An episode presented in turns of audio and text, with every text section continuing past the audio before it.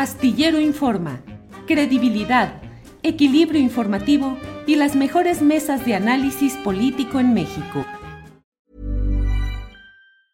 It's that time of the year. Your vacation is coming up. You can already hear the beach waves, feel the warm breeze, relax and think about work. You really, really want it all to work out while you're away. Monday.com gives you and the team that peace of mind. When all work is on one platform and everyone's in sync, things just flow wherever you are. Tap the banner to go to Monday.com. Burrow's furniture is built for the way you live. From ensuring easy assembly and disassembly to honoring highly requested new colors for their award winning seating, they always have their customers in mind. Their modular seating is made out of durable materials to last and grow with you. And with Burrow, you always get fast, free shipping. Get up to 60% off during Burrow's Memorial Day sale at burrow.com slash ACAST. That's burrow.com slash ACAST. burrow.com slash ACAST.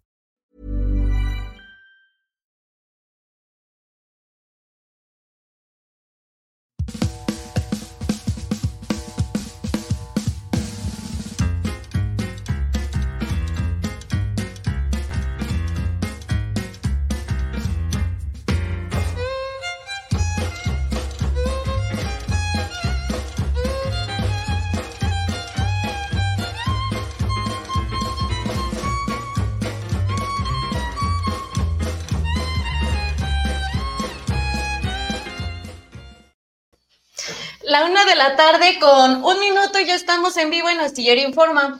Julio Astillero ya está por llegar, pero mientras les voy contando algo. Claudia Sheinbaum se acaba de casar. Vamos a... Sí, les aviso, Julio Astillero ya llegó. Julio, bienvenido, por favor. Aquí. Ay, perdón, perdón. Adelante, adelante, Alex. Pues mira, les estaba contando que Claudia Sheinbaum ya se casó, pero vamos a empezar con una publicación que puso en su cuenta de Instagram, donde nada más dio un pequeño aviso que dijo, les tengo una noticia y puso los anillos de boda. Posteriormente, compartió en Twitter esta fotografía que dice lo siguiente.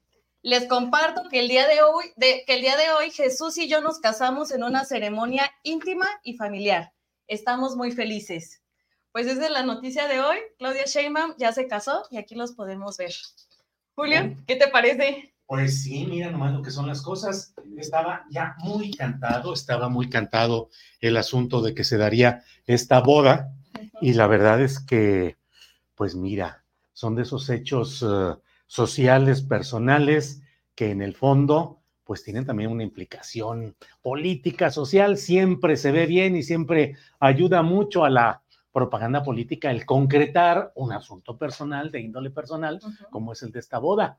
Pero bueno, pues ahí vaya casada. Y es que también esta boda se da a unos días de que se registre como precandidata única de Morena, PT y Verde eh, para la presidencia.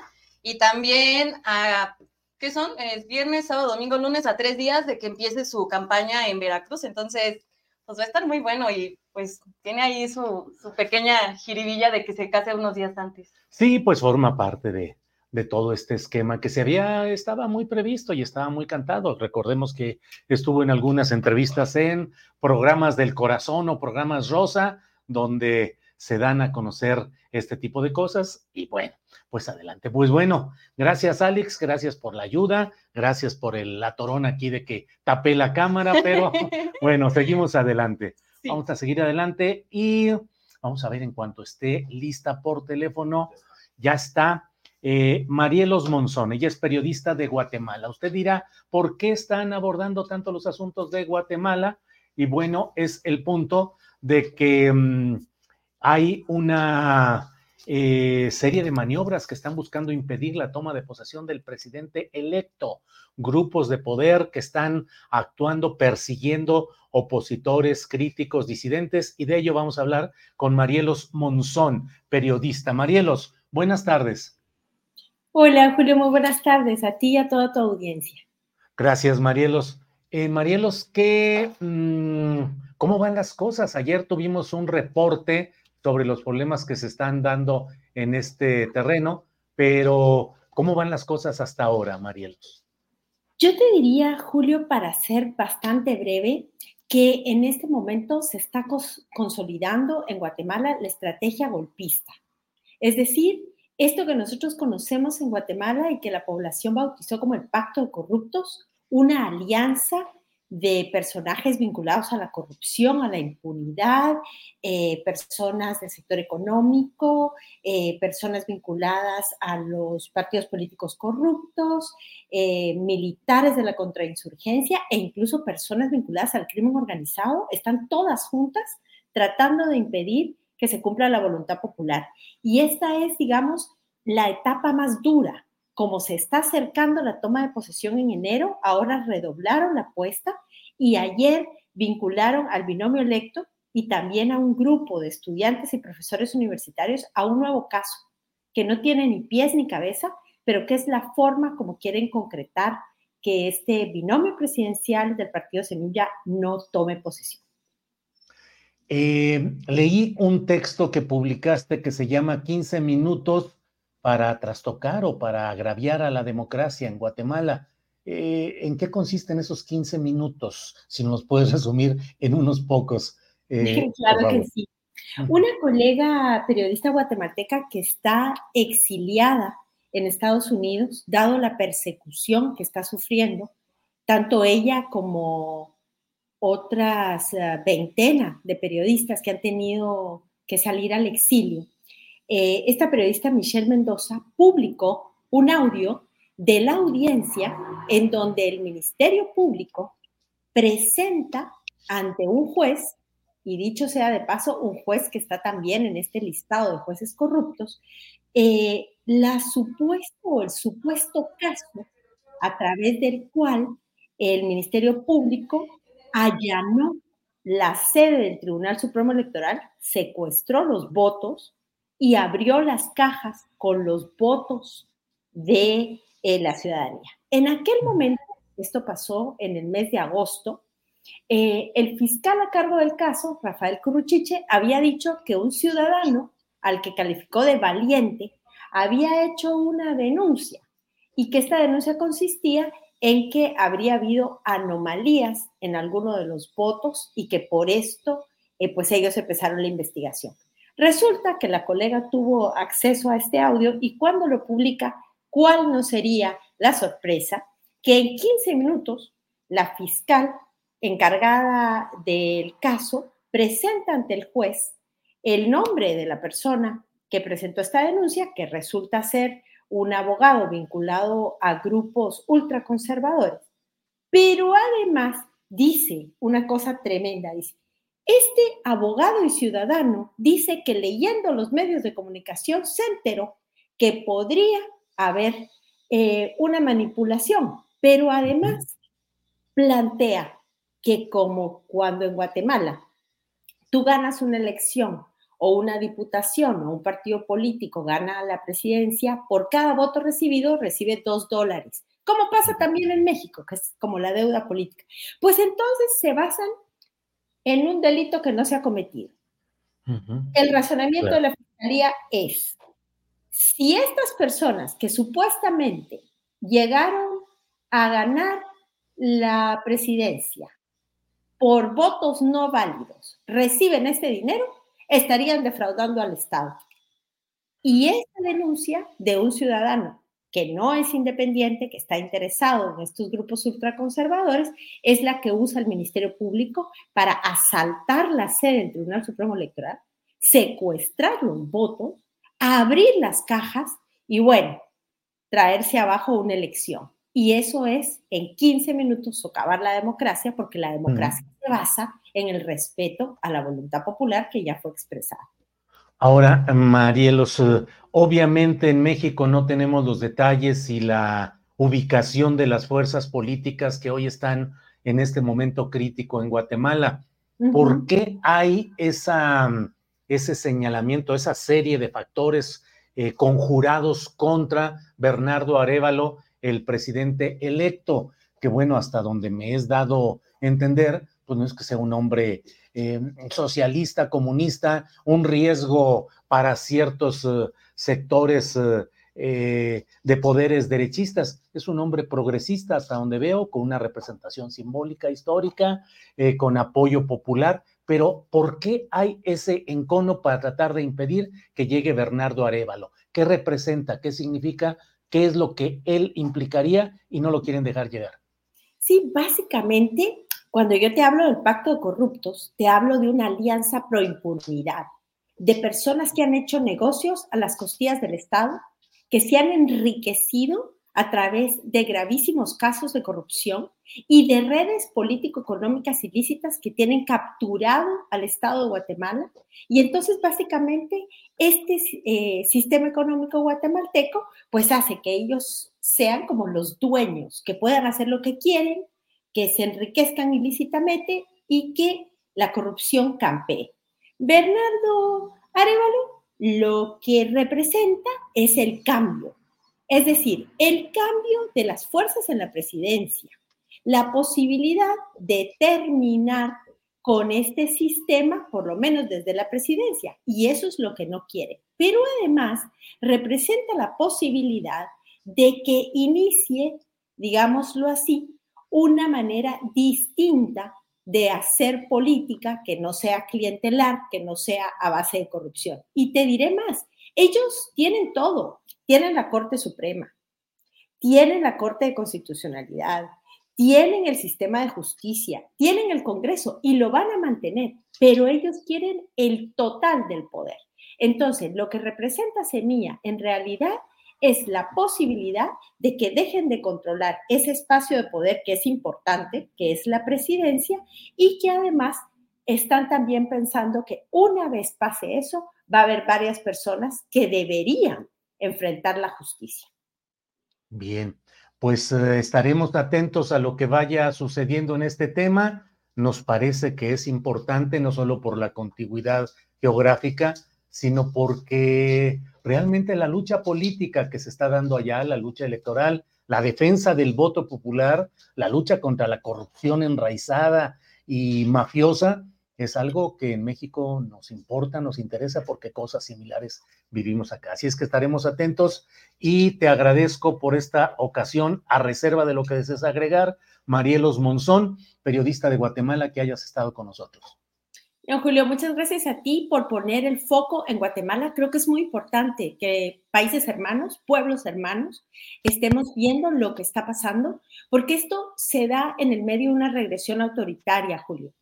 No es algo que salió de la nada. Guatemala y Centroamérica, lamentablemente, estamos enfrentando gobiernos que son autoritarios, que nos están quitando derechos y libertades, pero gobiernos también que han mantenido un sistema de desigualdad, que tienen a las personas por miles en pobreza y por eso ves las grandes olas de migraciones centroamericanas.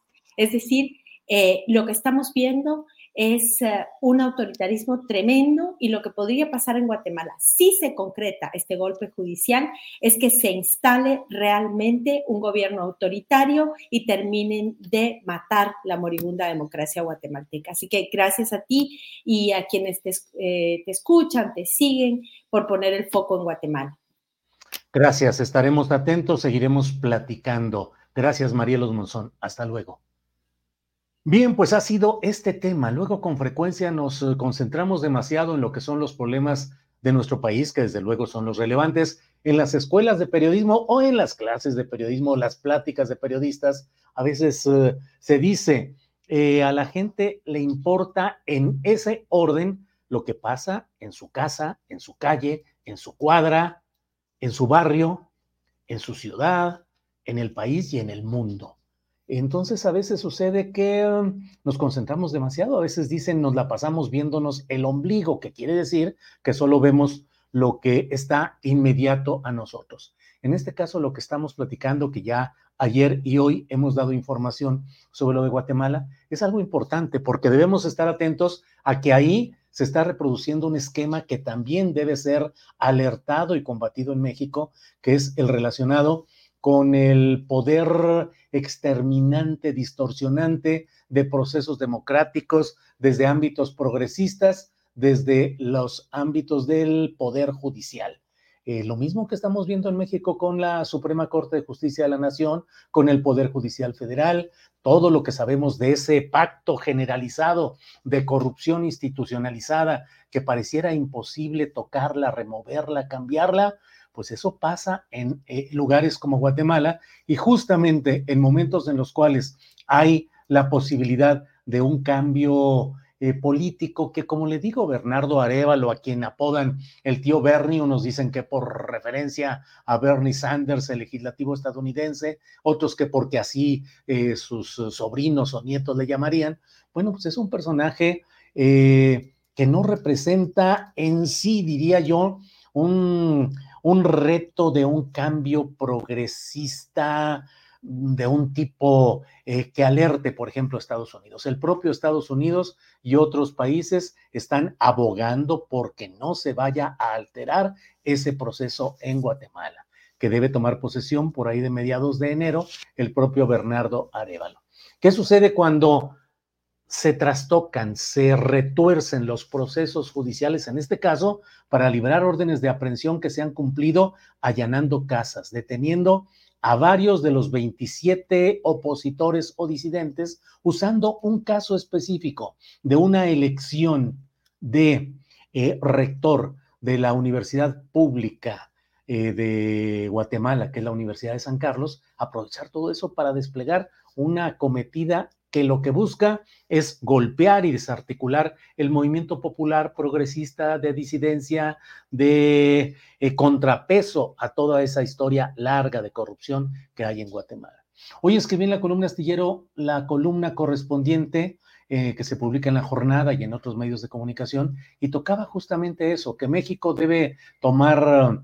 Eh, una pista muy clara de lo que está pasando en procesos de otros países. Hablaba desde luego de este caso de Guatemala y en España, donde ya ha tomado posesión el nuevo, por un nuevo periodo, eh, Pedro Sánchez del Partido Socialista Obrero Español, el PSOE.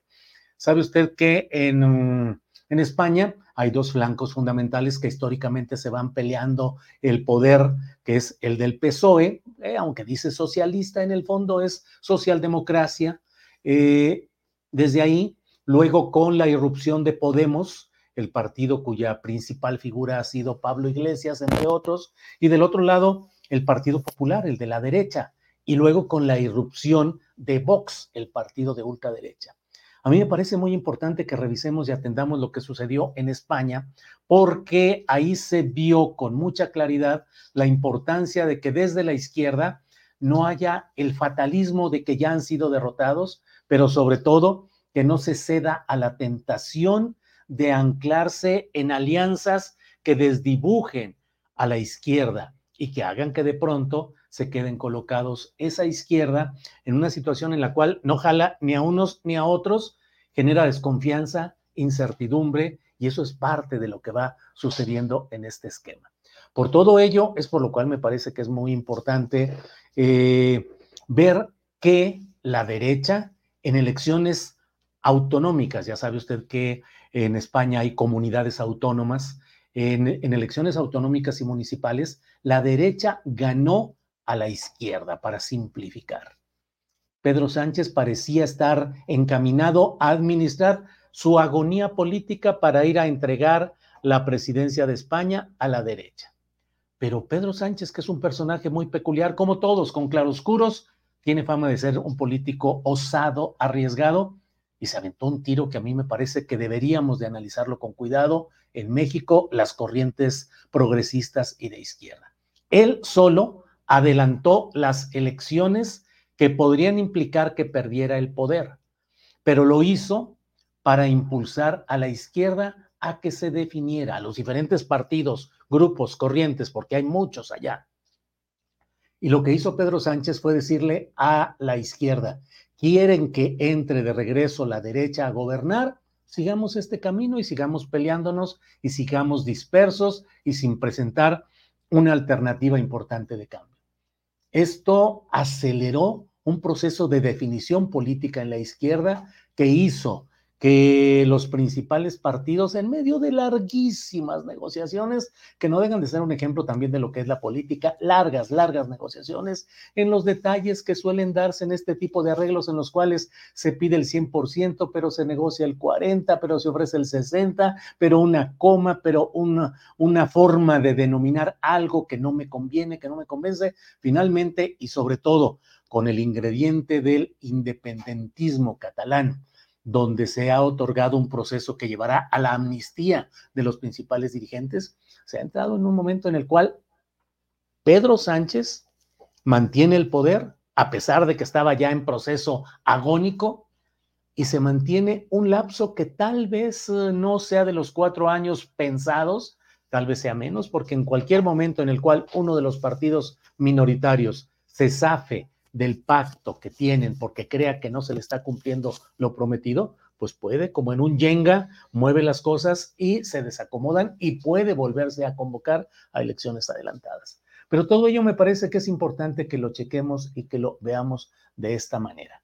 Incluso, déjeme decirle que este día, este viernes, habíamos programado una pues entrevista de una media hora con Hugo López Gatel para poder platicar de algo que me parece que es necesario.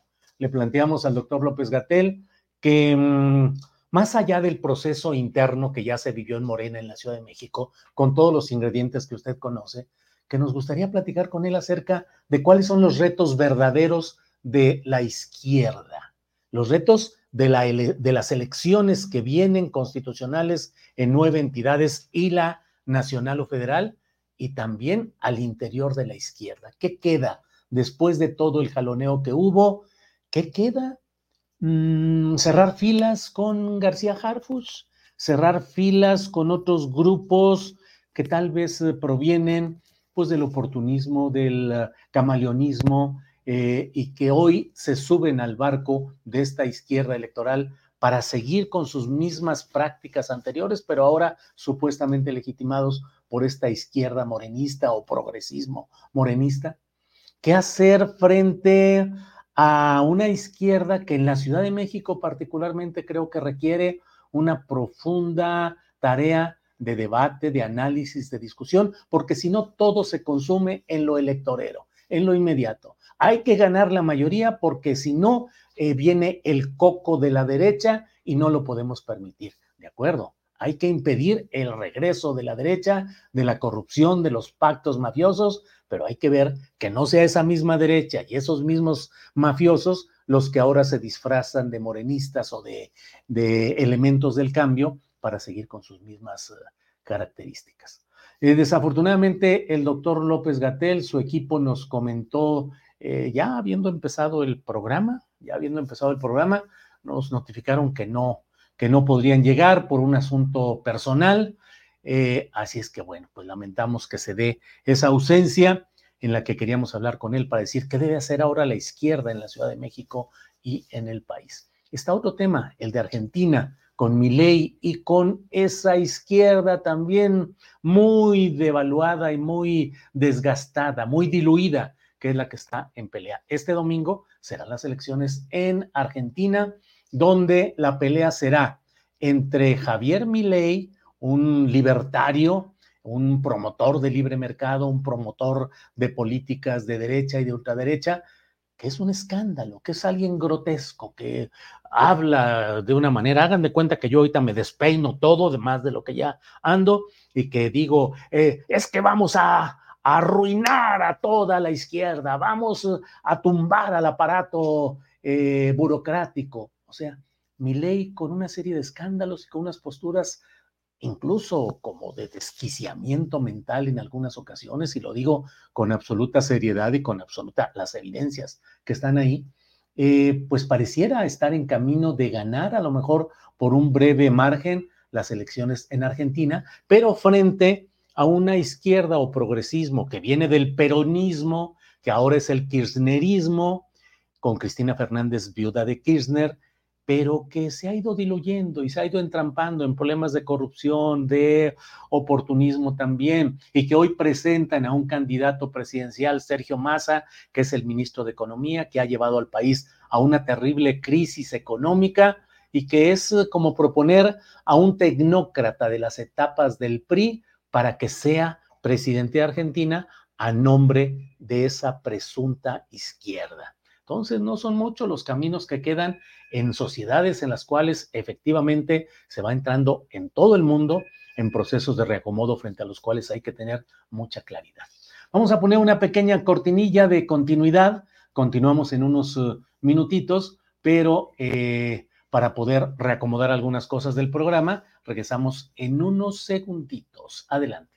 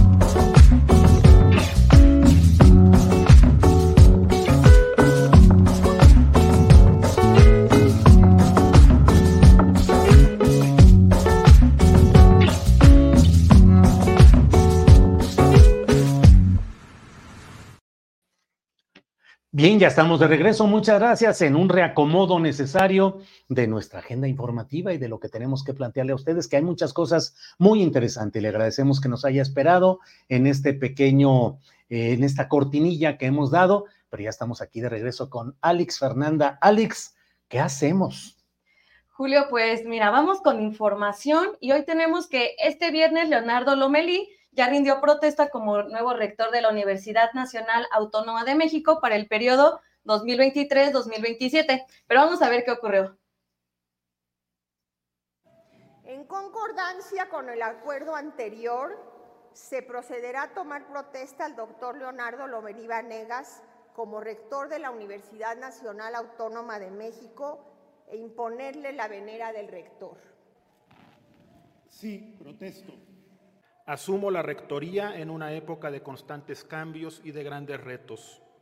El conocimiento es hoy, más que nunca, el factor más importante para impulsar el crecimiento económico y el desarrollo de la sociedad.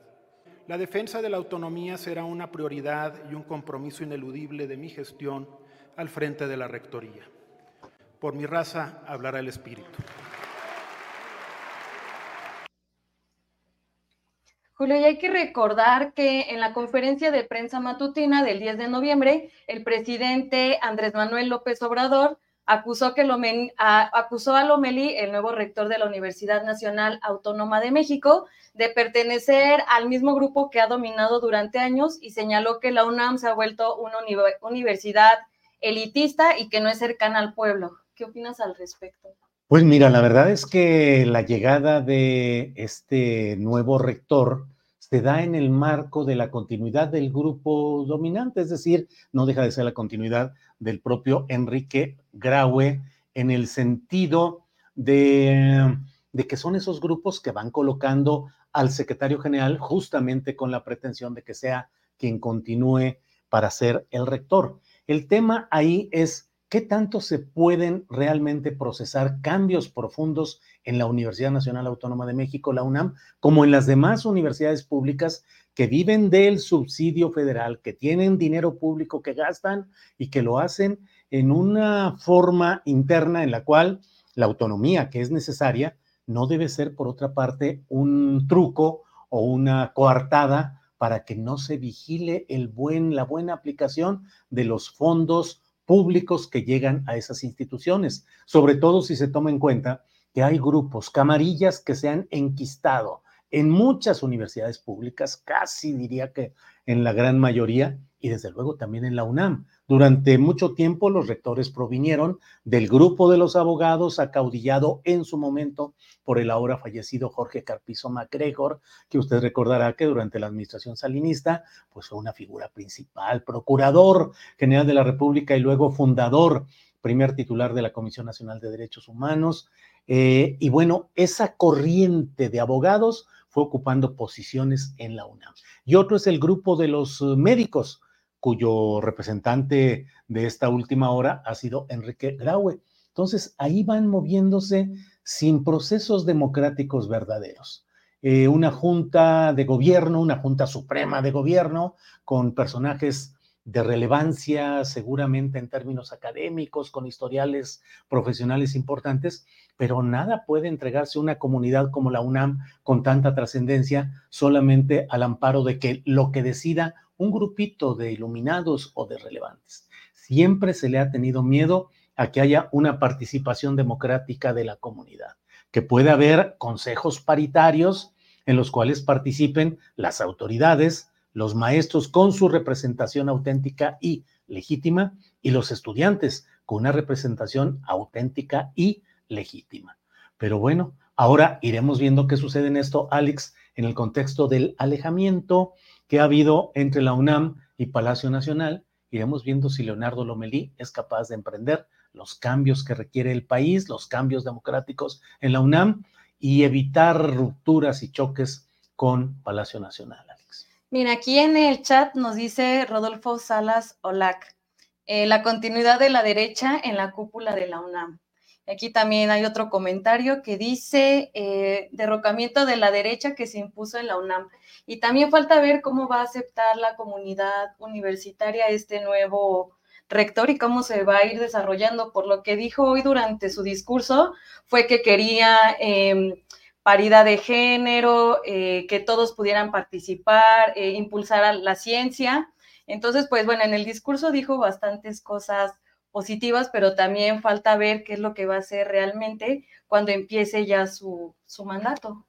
Así es, así es. Y bueno, pues forma parte de ese proceso en el cual, pues sí, los intereses que se han instalado largamente en la UNAM, ojalá, y Leonardo Lomelí, que es un personaje que tiene una personalidad sobre la cual opinan de dos maneras. Quienes aseguran que es la continuidad de los mismos grupos, los mismos intereses. Hoy en su discurso de toma de posesión insistió en el asunto de, del cuidado de las políticas de género, que es algo muy importante porque en la UNAM hay una verdadera irrupción, una verdadera organización de mujeres que pues de las únicas maneras que se les permiten en una institucionalidad secuestrada por los intereses, estas mujeres irrumpen en la escena eh, con métodos directos de acción toma de lugares, toma de, edificios, de oficinas y exhibiendo el acoso sexual, la violencia sexual. Y yo creo que eso que hoy promete el propio eh, Lomelí es algo muy importante. Déjeme decirle un poco aquí en privado que algunos grupos de, de, difusión de las ideas de la UNAM han estado planteando ya una estrategia de medios en la cual insisten o quieren plantear que ese va a ser uno de los compromisos que va a cumplir el nuevo rector Lomelí, las políticas de género y el cuidado y protección de las mujeres, particularmente en los casos de acoso sexual. de acoso, violaciones, violencia sexual. Por otra parte, Leonardo Lomelí también ha insistido o ha planteado el hecho de mantener la autonomía y dice que solo con la autonomía, defendiéndola, se podrá seguir adelante en, en el cumplimiento de las funciones de la máxima casa de estudios, de acuerdo, la autonomía intocable, la autonomía debe mantenerse, pero tampoco debe ser un escudo para que haya manejos de camarillas que a fin de cuentas no rinden cuentas más que a ellos mismos y creo que ahí hay algo que estamos esperando que cambie en la UNAM y en las demás universidades en las que hay cada cosa de pillos, de ladrones, de simuladores encaramados en rectorías, secretarías generales, direcciones de las escuelas, que se protegen entre ellos y mantienen el ciclo de poder entre ellos mismos. Por ahí van las cosas, Alex.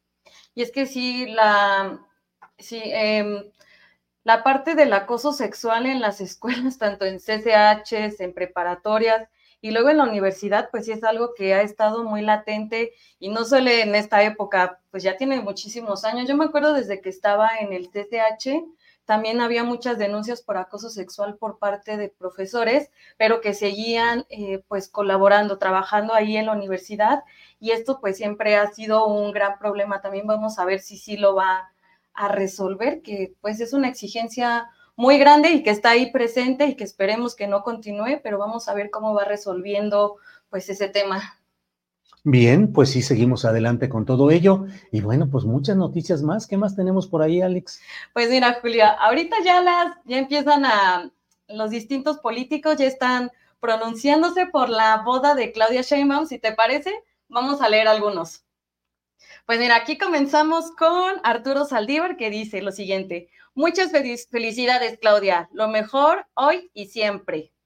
Rocío Nale. Ah, bueno, mira, aquí tenemos Sandra Cuevas. Te ves bonita.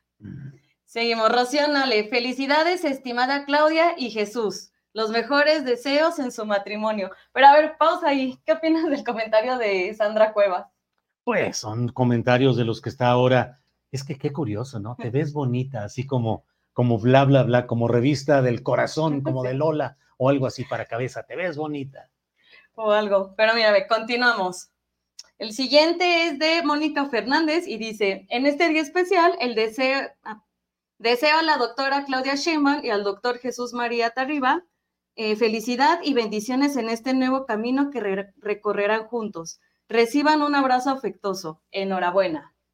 Continuamos, por favor. Ah, Clara Brugada también ya se pronunció. Muchas felicidades a ti, querida Claudia Sheinbaum, y a Jesús. Les deseo plenitud, armonía y mucha felicidad en esta nueva etapa que están iniciando. El amor es uno de los actos más revolucionarios que existen.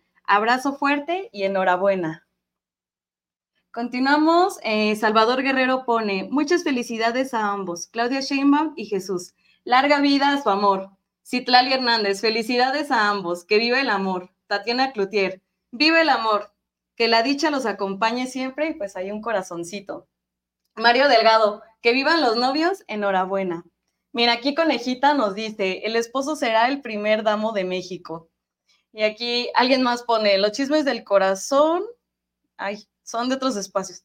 Bueno, pues ahí, pero es que mira también, eh, David creo que se llamaba, pues es que el tema, este es un tema pues importante, pero igual en el contexto en el que se está dando la boda, cómo se ha ido desarrollando también desde que Claudia Sheinbaum fue la corcholata, pues yo creo que ese sí es un tema importante de, de tratar. Sí, claro, porque tiene interés político. Todos los asuntos privados, cuando son llevados al terreno público, pues se exponen al análisis, a la crítica dura que puede darse en diferentes espacios. Realmente en México vivimos una profusión de eh, críticas, posturas y opiniones muy duras. Fíjate, Alex, déjame nada más comentar levemente lo sucedido en el tema de Sandra Chávez y la respuesta que dio Denise Dresser.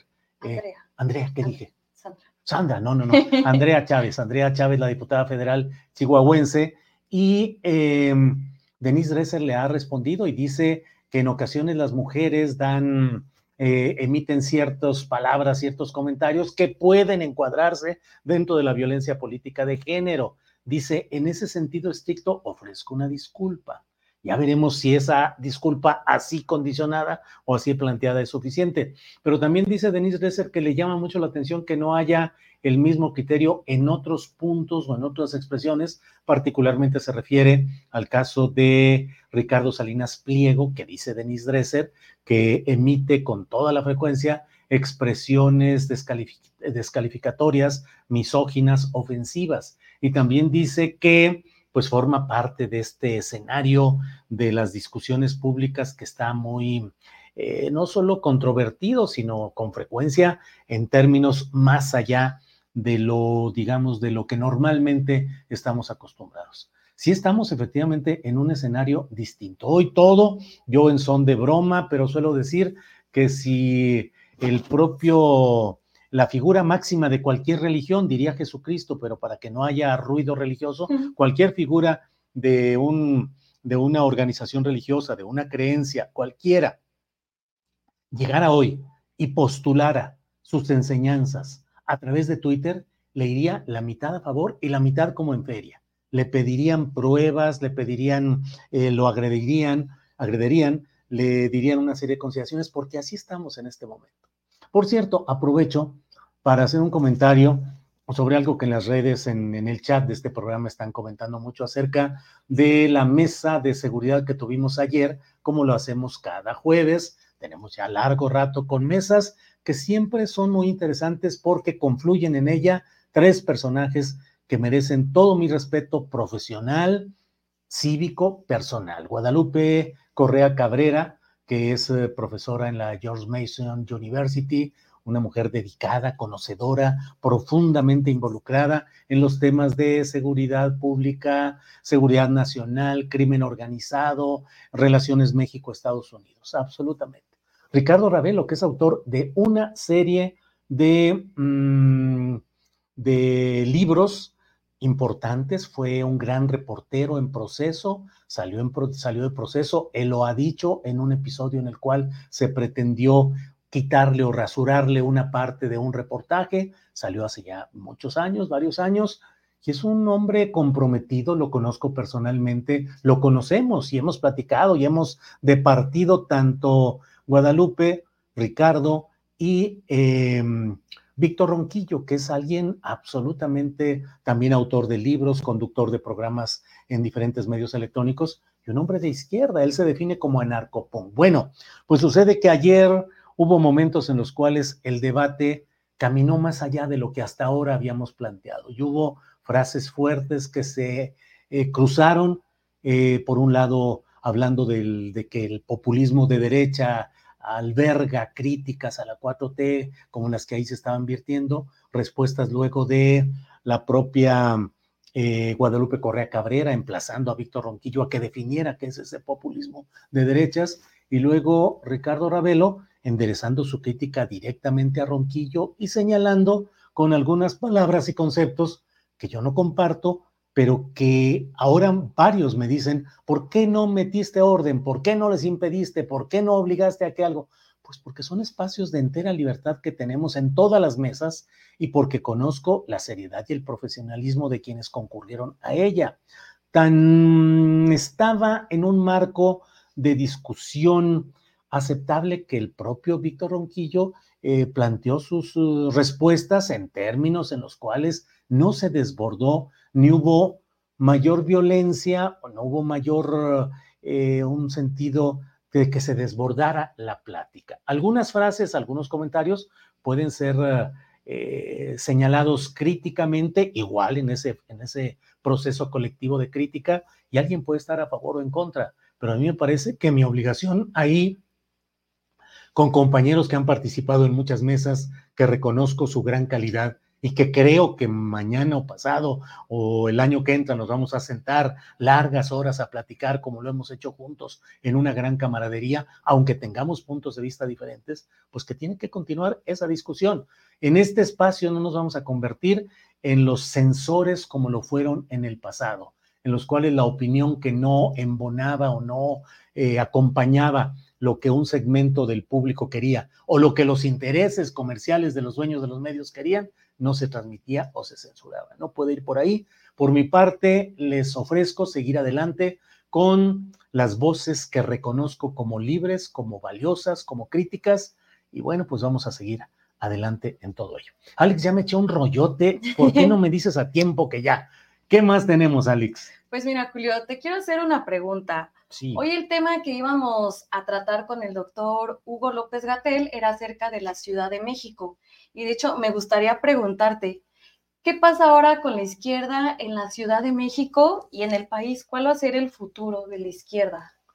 Fíjate que con el, creo yo, creo yo, es mi opinión, obviamente, creo que con la llegada del presidente López Obrador se tuvo la gran oportunidad de un frente amplio que solo así pudo llegar al poder y que ha realizado dentro de las dificultades de un sistema tan, eh, tan doctoralmente echado a perder para que funcione a favor de ciertas élites, grupos e intereses, que desde luego ir cambiando las cosas desde ahí ha resultado muy complicado, muy difícil.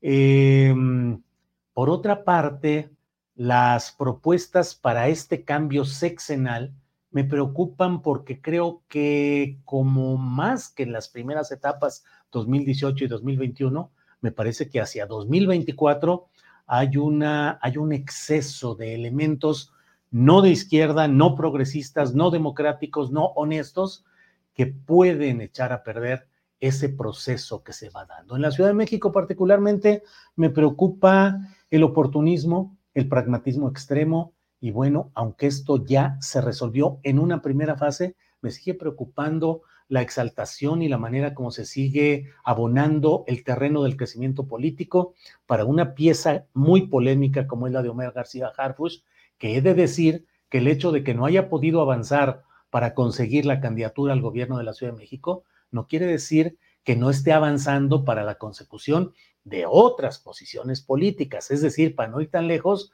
habrá de ser candidato a senador si es que lo elige así el propio Omar. Y si no, estará emplazado para ser secretario federal de Seguridad Pública, un puesto clave, fundamental, y si ahí se va a colocar una pieza cuyos antecedentes en relación con los grupos de García Luna, de Cárdenas Palomino, con los antecedentes del antes y el después de Ayotzinapa Iguala, no resueltos, pues me parece a mí que eso es parte de lo que debiera discutir la izquierda a fondo, porque de otra manera, pues se cae en la zanahoria electoral. Vota, vota, vota, vota. Vota por nosotros, vota por una planilla única. No pienses, no critiques, no disiernas, simplemente vota porque hay que, hay que ayudar a que se dé el cambio de esa manera. Y no es cierto. El cambio solo se va a dar cuando haya una fuerza social organizada, incluso más allá de los partidos o del partido Morena, que pueda llevar a los cargos de elección popular a representantes verdaderos de un proceso de cambio, no a los representantes del viejo sistema, de las viejas costumbres que ahora se brincan para simular que están en el cambio, pero en el, en el fondo van a tratar de hacer lo mismo. Por ahí lo veo, Alex. Y, por ejemplo, ahí en la oposición, ¿crees que pueda la oposición quitarle a Morena y a los partidos aliados la gubernatura de la Ciudad de México? Ahorita los perfiles que, bueno, Santiago Tabuada, que ya fue el que el PAN dijo que iba a ser el candidato de ellos, pero el PRI dijo que no, que eso todavía no era cierto y que todavía faltaban varios procesos. Por ejemplo, Adrián Rubalcaba del PRI, Luis Cházaro del PRD, eh, tenemos a Salomón en MC. ¿Tú crees que ellos puedan, bueno, y Sandra Cuevas que dijo que no se va a bajar de la contienda y que va a continuar, ellos le podrán quitar alguno, otro perfil, la, pues, la gubernatura de la Ciudad de México para 2024? Yo creo que no, yo creo que para 2024 no hay realmente una oposición que tenga la capacidad para arrebatarle eh, el gobierno de la Ciudad de México a Morena, creo yo. Me parece que Clara Brugada puede hacer un gran papel, pero creo que tiene que definir claramente, clara, clara, claramente, una posición de izquierda que haga sentir eh, a las corrientes que apoyan este proceso la confianza de que se va a ahondar y se va a avanzar. Tiene que haber alianzas, tiene que haber, haber ciertas posiciones pragmáticas, de acuerdo, pero en lo general lo importante es que Clara Brugada se decante verdaderamente por la izquierda y no se vaya a convertir esto en una recolección de pragmatismos antinatura de lo que es el proceso de regeneración nacional. Y por otra parte, hay, eh, pues la verdad es que nomás no la levantan. Ya viste a, ¿cómo se llama? A Sandra Cuevas que andaba ahí cargando. Por ahí tenemos incluso el video, ¿no? Ahí lo tenemos. Por favor, producción, hay que ponerlo.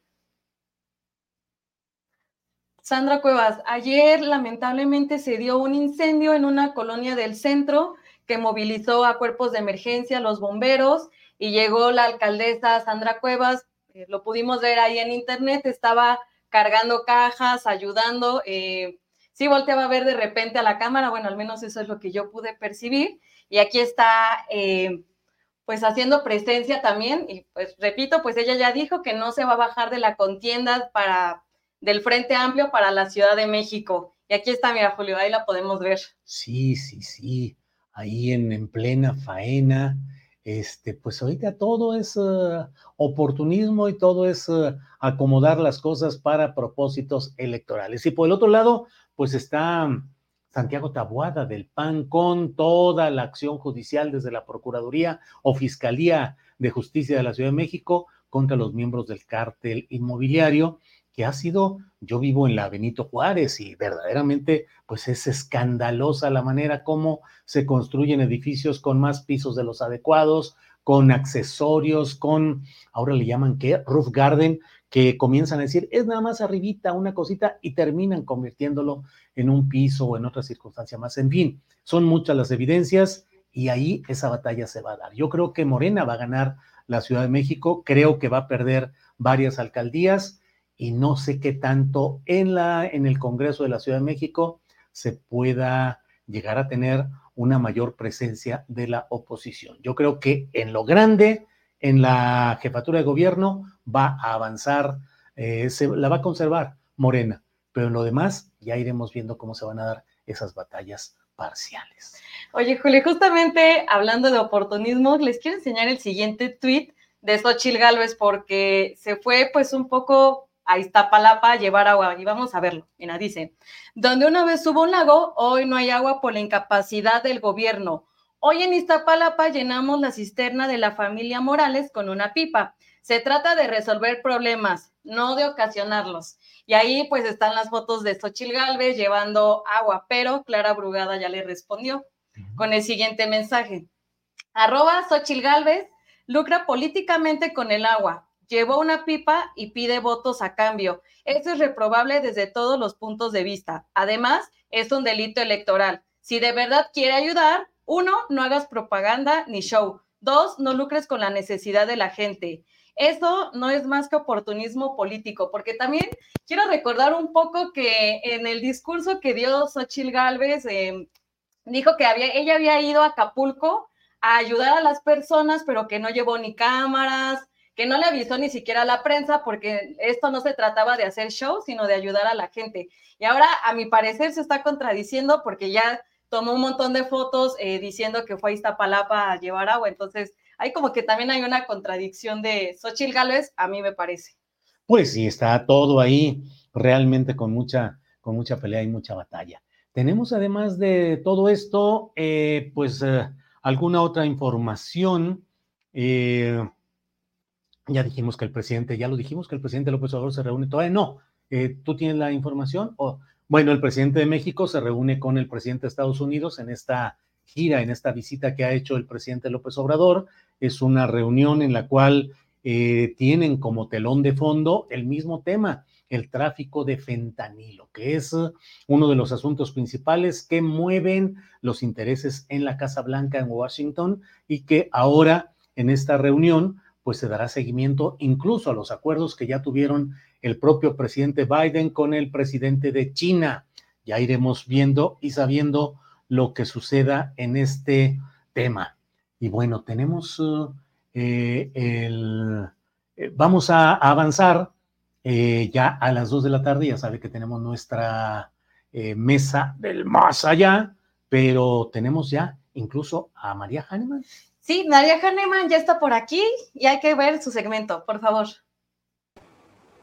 Hola Julio, tercer viernes de noviembre y siguen las jornadas del onceavo Festival Artístico de Otoño en el que se estarán difundiendo 70 obras de autores mexicanos, entre ellas 40 estrenos mundiales y hoy viernes a las 6 de la tarde en la sala Manuel M. Ponce del Palacio de Bellas Artes, los maestros Rafael Urrusti en la flauta y Raúl Mincada en el clavecín estrenarán obras de Noriega, Álvarez Moya y del maestro Jesús Antonio Echevarría.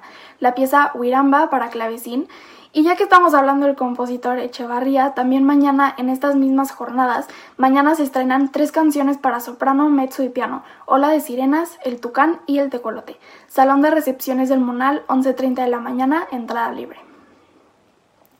Y amigos de Michoacán, la Orquesta Sinfónica de Michoacán nos invita a su sexto concierto de la temporada de otoño con obras de Bohem y Beethoven, bajo la batuta de su director invitado, el maestro Rodrigo Macías, y en la trompeta Eduardo Chacón.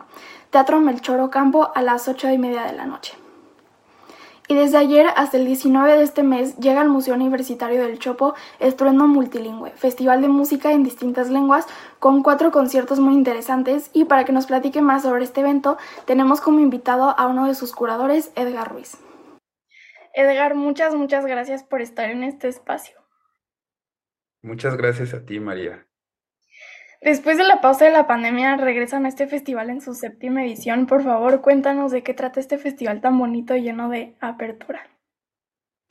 Pues es un festival que se está realizando desde 2014 y como bien sabes fue suspendido por la pandemia y el principal, digamos, objetivo es eh, proveer un espacio para que grupos y proyectos musicales de músicas populares eh, contemporáneas en distintos pueblos indígenas, pues den a conocer sus propuestas sonoras, sus experimentaciones y también, eh, digamos, mucho del contexto actual en el que se vive en, estos pueblos y comunidades, territorios y también eh, movilidades, porque pues muchos de estos músicos también son migrantes a las ciudades, músicos y músicas, porque también ha habido un, un proceso muy eh, interesante en los últimos años de mayor participación de mujeres indígenas en estas escenas locales.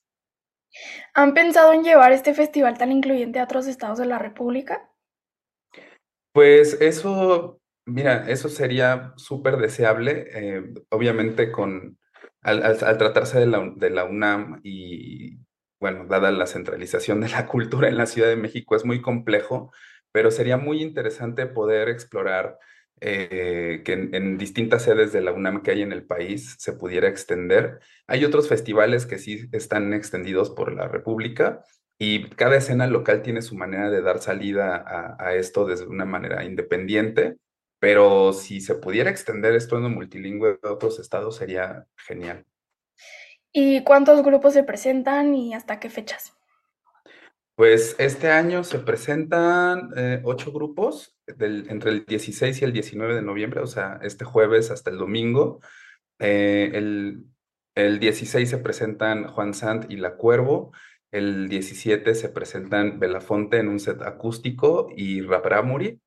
El sábado 18 se presentan Sahash y Kumanduk Shushpe.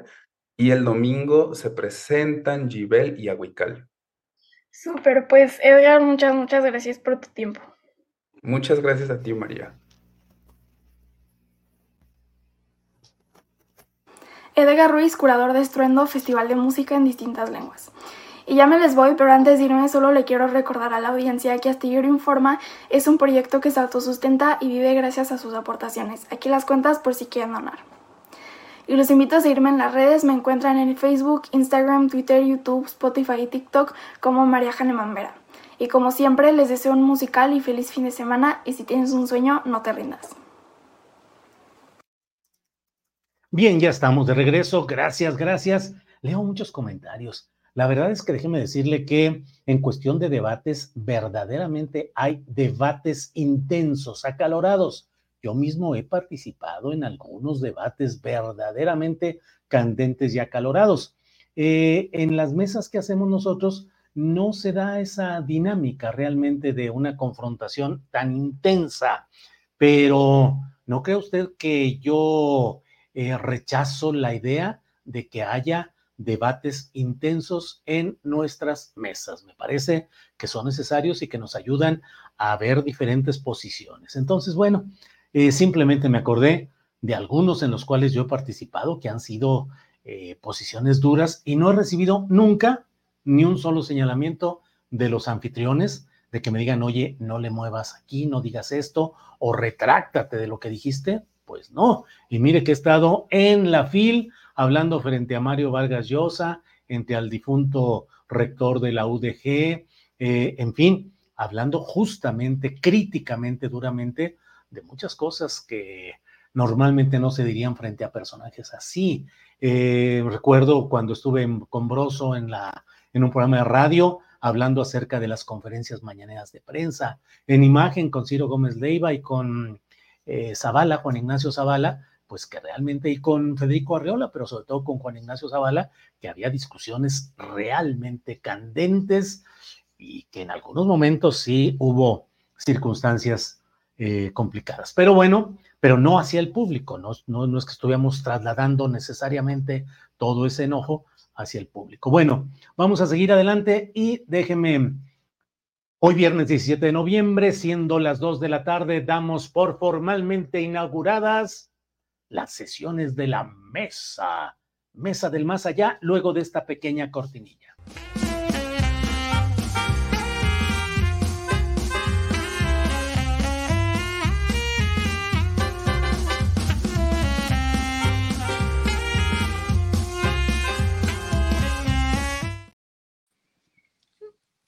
Ya estamos aquí. Hola, hola, ¿cómo están en la mesa del más allá? Bienvenidos, bienvenidas. Déjenme ponerme aquí los audífonos que por tanto enredo ya ni siquiera me acordaba.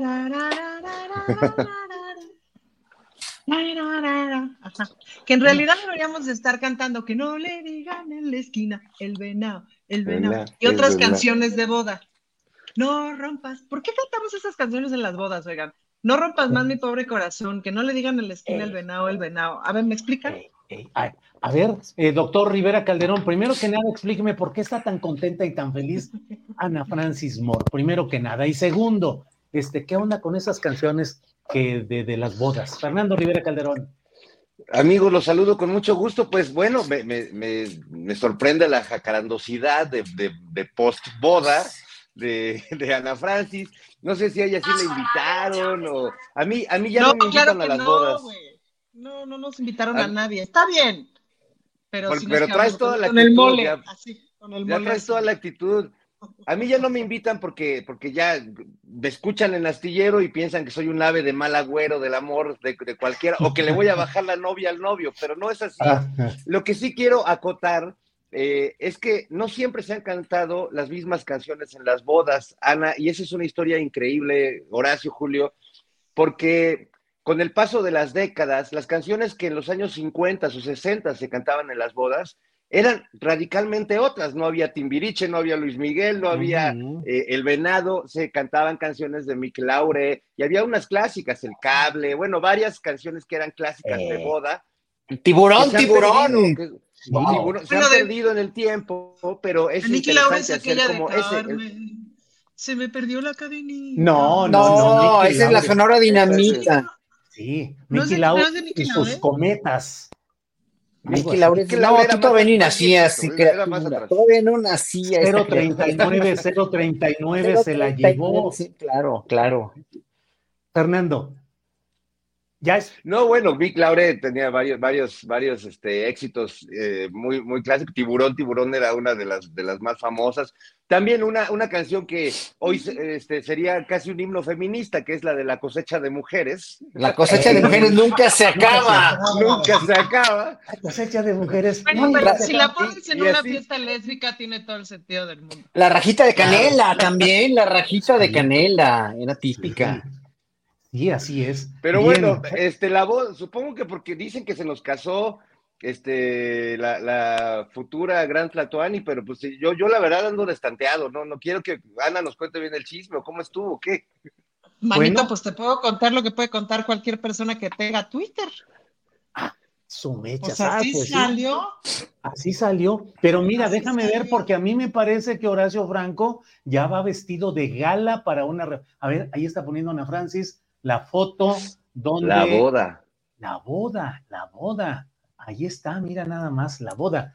Horacio Franco, ¿cómo ves este anuncio de la boda? Y además dinos si ya estás vestido de gala para una fiesta así. No, no, estoy vestido dándole un homenaje a la magistrada, me pinté los labios, incluso que yo nunca los había pintado, que me quedaron con plastas y plastas, pero pues como un homenaje póstumo a la magistrada para que mucha gente que dice, pues como, como el infortunado tuit de Salinas Pliego, que de veras me, me, me, me pareció muy desafortunado, que por no quererse, que por no creerse a ellos mismos les pasó eso. No, yo me quiero a mí mismo muy bien y yo no necesito, como, como me dijeron después de la, de, la charla que tuve contigo, en uno de los chats me dijeron, es que Horacio se quiere justificar, no, o sea, yo no, nadie se quiere justificar de nada, yo no me hice justificar ante nadie, el, el magistrado tampoco necesitaba justificarse ante nadie, Claudia tampoco, Claudia Sheinbaum tampoco se necesita justificar ante nadie si consolidó su amor con una boda, ¿no? Entonces, bueno, eh, la, la madre tierra no se necesita necesita justificar ante nadie para decir que la estamos madreando de una manera fenomenal y bestial y no se tiene que manifestar más que con, con, huracanes, ¿verdad? Y con fenómenos climatológicos tan extremos para decir, me están dando en toda la madre, a la madre tierra, ¿no? Pero, pero no es ninguna justificación, o sea, la, la tierra habla por sí misma y manifiesta lo que siente un animal, un ser humano, todos, no necesitamos justificarnos de nada cuando somos genuinos y somos auténticos y estamos en un momento dado sacando la casta, sacando nuestro, nuestras personalidades. Entonces, yo no sé qué dicen de que hay que justificarse. A ver, Ana Francis, ¿tú necesitas justificarte que tienes una esposa y que tienes una hija? ¿No? ¿O sí? De ninguna manera. No, entonces yo lo que digo es que vamos siendo realistas y, yo me quiero tanto como el magistrado se quería y a, él y lo, oí, lo escuché hablar diciendo cosas verdaderamente maravillosas y no entiendo cómo puede haber todavía tanto, tanto homofobia y tanto odio injustificado.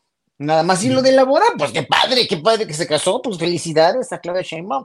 Ahora sí que qué padre.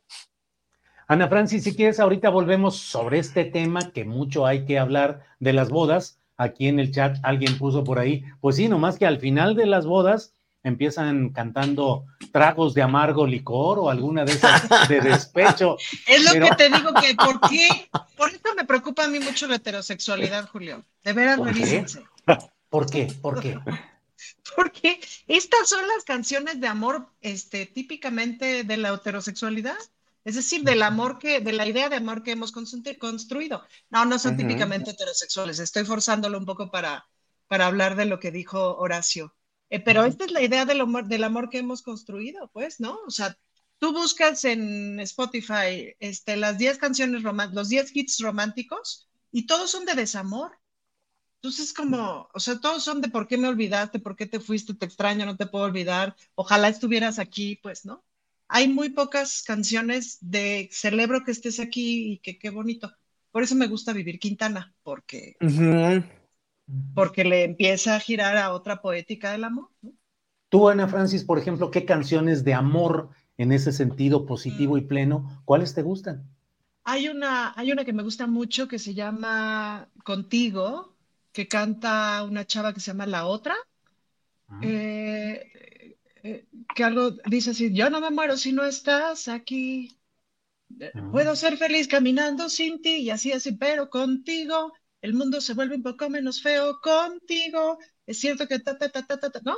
Así, es decir, no me completas, pero si estás aquí nos la pasamos mejor. Sí, ya las, ya la estoy viendo aquí. Yo no me muero si no estás aquí, puedo andar bien caminando sin ti. No me haces falta ni eres mi media naranja en la vida. Voy aprendiendo a curarme yo misma todas mis heridas. Algo así dice. Pero contigo el mundo pues se vuelve un poco menos feo contigo. Yes. Fernando Rivera Calderón, cantos de amor o de desamor. ¿Cuáles canta usted, don Fernando, cuando ya está, em, como dice un programa de la UDG, de la Universidad de Guadalajara, que se llama estoy en el rincón de una cabina. Cuando usted está en el rincón de una cabina o de una cantina, ¿cómo se pone usted cuando está pleno, cuando está acá, ardido, herido o pleno de amor? Fernando Rivera Calderón. Fíjate que yo ahí, ahí le fallo a la, a la, tradición macha resentida mexicana. Yo le canto más al amor y a la celebración del amor y a la búsqueda del amor. Soy ese pajarillo que se posa en una rama a, cantar, a ver, a ver si llama a otra pajarilla por ahí, a, acercarse. Y creo que eh, es un caso raro el mío, porque la verdad es que hace tiempo revisando unas colecciones de, canción popular mexicana, eh, hay un tomo de canción este, de la vida cotidiana, hay un tomo grande de canción de amor, hay un tomo grande de canciones de crónicas, pero el tomo más grande de todos es el tomo del desamor. Se han hecho muchas más canciones de corazones rotos que de corazones emocionados por el, nacimiento de un amor. Eso, eso es una regla. Lo que creo que marca la diferencia es desde dónde se canta el desamor y desde dónde se canta una canción de amor. Hay canciones de desamor hermosas, no todas no todas necesariamente son tóxicas, pero sí creo que tenemos una gran tradición de, canción tóxica, de desamor, donde si te vas me muero, donde no puedo vivir sin ti, donde soy una persona este, con una construcción fallida que, necesito recargarme en el otro y si no, me muero lo mato, ¿no? Eh, y si analizamos, hay muchas canciones que plantean literalmente el tema de asesinar al ser amado o de, o de asesinarse uno o de asesinar al ser amado y luego asesinar, este, suicidarse uno. Es decir, hay una cosa verdaderamente eh, enferma y tóxica que yo creo que lo que nos queda a las nuevas generaciones pues es reconocerlo, ¿no? Y no replicar esos discursos y no pararnos ahí para cantar, porque el canto mm. y la, la canción de amor sea bella y feliz o sea trágica, es uno de, nuestros grandes eh, acervos culturales a lo largo de toda la historia, eh, como, el, como el amor. Lo que pasa es que yo sí en casos de la boda no quiero ser helada mala, pero yo creo que ya quien se casa dos veces merece estar casado, amigos. Eso está buena. Iba, también, iba también, Julio, y con ese pinche comentario del final, otras señoritas que se estaban anotando, ya se borraron. Políticamente incorrecto, políticamente incorrecto además. Fernando, se me hace que, bueno, eh, por eso no ligo, por eso no ligo, Julio. Ana Francis, la, la, la, la, ¿qué es esa? Psicología inversa o algo así, ¿no? Buscando. ¿eh? Se la lona para que lo levanten, Julio. Claro, claro, nada más. A ver quién cae por ahí. Horacio Franco, Horacio, em, pues tú que te mueves fundamentalmente en el mundo de la música clásica, gran flautista, director de Capela Barroca de México, em, profesor del conservatorio, ¿qué canciones populares cantas cuando te sientes pleno o insuficiente en el amor? Vean la elegancia con la que evité despecho o heridas o algo. Pleno yo, la verdad les voy a leer porque no estoy muy familiarizado. Digo, las oigo, pero no me, la verdad, no me dicen mucho. Me dicen cuando oigo el texto y obviamente hace mucho que no estoy despechado, por fortuna, ¿no? Oh, pero hay una canción, una canción eh, italiana, es, una, es un madrigal de Monteverdi de Rinuccini, con poema de Rinuccini, para que vean qué bonito se profundizaba sobre, precisamente sobre el despecho. Miren, rápida, es un responsorio entre tres tenores, bueno, dos, un tenor y, dos tenores y un barítono, y una soprano, y es de las obras más bellas. Escúchenla, por favor, público, se llama Lamento de la ninfa, de Claudio Monteverdi, es el más grande compositor del siglo XVII. Aparte de que la música es bellísima, el texto dice rápidamente, Febo no había todo había revelado al mundo el día cuando una muchacha salió de su propia casa. Sobre su pálido rostro floraba su dolor y a menudo provenía de su corazón un gran suspiro. Andando sobre las flores iba vagando allí, acá, llorando de esa manera su amor perdido. Y decía ella, amor, decía deteniendo el pie mirando el cielo. ¿Dónde está dónde, dónde está la fidelidad que el traidor me juró? Pobrecilla, no puede más. Ay, ya no puede soportar tanto sufrimiento. Haz que vuelva mi amor tal como antaño fue, o déjame morir para que no sufra más. No quiero ya que él suspire, sino estando lejos de mí. No, no quiero que me dé más dolores, pues el saber que por él ardo satisface su orgullo. Quizás, quizás al alejarme él, a su vez, empezará a rogarme. Si ella tiene para él más serena mirada que la mía, sin embargo, no alberga en su seno un amor que sea tan fiel como el mío. No tendrá nunca besos tan dulces de esa boca ni más tiernos. Ay, calla, calla, él bien lo sabe. Así, entre amargas lágrimas, llenaba el cielo con su voz. Así en el corazón de los amantes, el amor mezcla el fuego con el hielo. Eso es lo que a mí me gusta. Horacio, bien, bien, bien, pero Horacio, en la vulgaridad mexicana, en, la música popular, nada de Manzanero, de Juan Gabriel, de José Alfredo Jiménez. ¿Con qué echas gritos y dices, uy, ay, ay?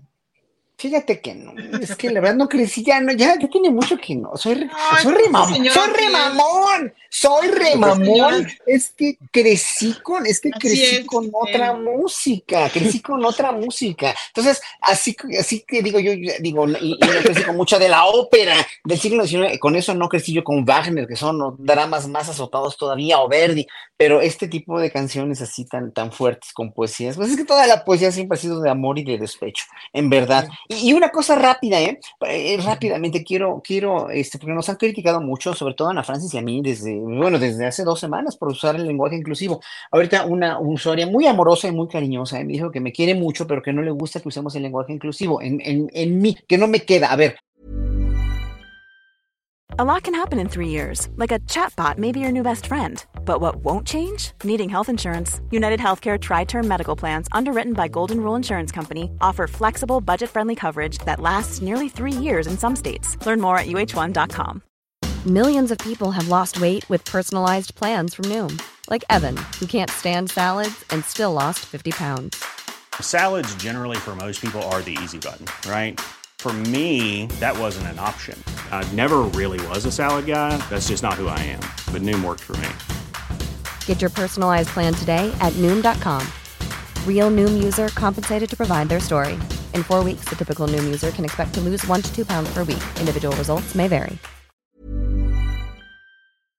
No, me, no crecimos con ello, pero como te dije la otra vez en la entrevista, Julio, los lenguajes evolucionan. Como, eh, ¿Por qué evolucionan? Por las necesidades del ser humano, sociales, filosóficas, éticas, eh, lo que quieran y manden, ¿no? Hasta, hasta, incluso hasta de salud, ¿no? las necesidades de salud del ser humano se van modificando, van usando lenguajes que no, digo, palabras que no se usaban antes. Entonces, el lenguaje español hace 500 años era muy diferente, no lo entendíamos, no lo hubiéramos entendido. Si nosotros nos hubiera oído hablar Hernán Cortés o cualquiera de esos que llegaron, no nos hubieran entendido, ¿verdad? ¿Cierto o no? Ha evolucionado de tal manera que no lo entenderían, ¿no? Y entonces, hoy por hoy, tal vez el lenguaje dentro de 10 años, 15, 20, 30, 50, ojalá que lo veamos, ya haya evolucionado hasta esta necesidad de la comunidad trans de, en un momento dado, usar este lenguaje inclusivo. ¿Que no nos gusta? Bueno, a mí no me gusta, no me gusta porque no estoy acostumbrado, pero como le decía yo a mi suegra, oye, que, que la quiero tanto y que la amo, le decía yo a mi suegra, oye,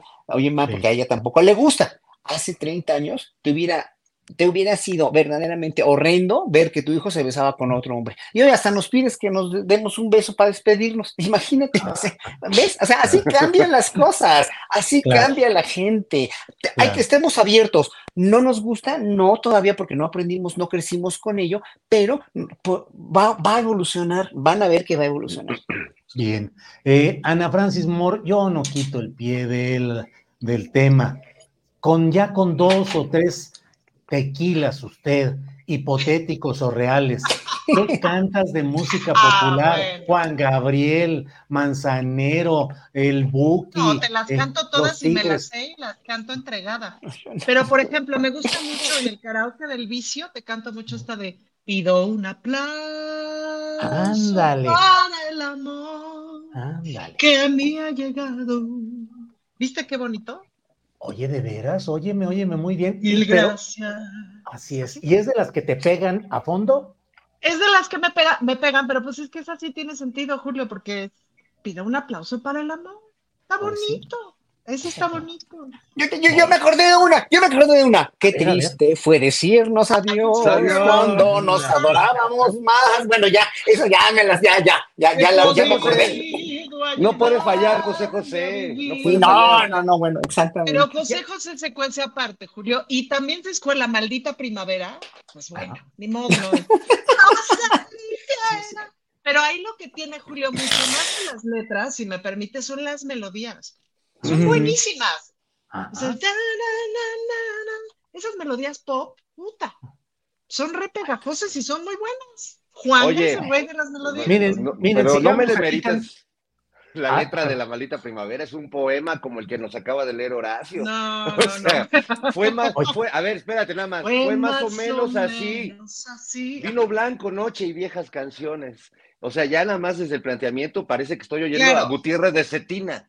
Miren, ya este programa lo van a desmonetizar con tantas canciones que han hecho ustedes, que son, pero, pero adelante, total, pues para eso estamos, adelante. ¿Qué ibas a decir, Ana Francis? No, un análisis un poquito ya semiótico. O sea, es una noche de vino blanco, viejas canciones, no sé qué. Puta, y por una noche tanto pedo. Sí, es así de, Oye, es poético eso que acabas de decir, ¿eh? Es poético. Es así de, hermanas. Por una noche tanto pedo.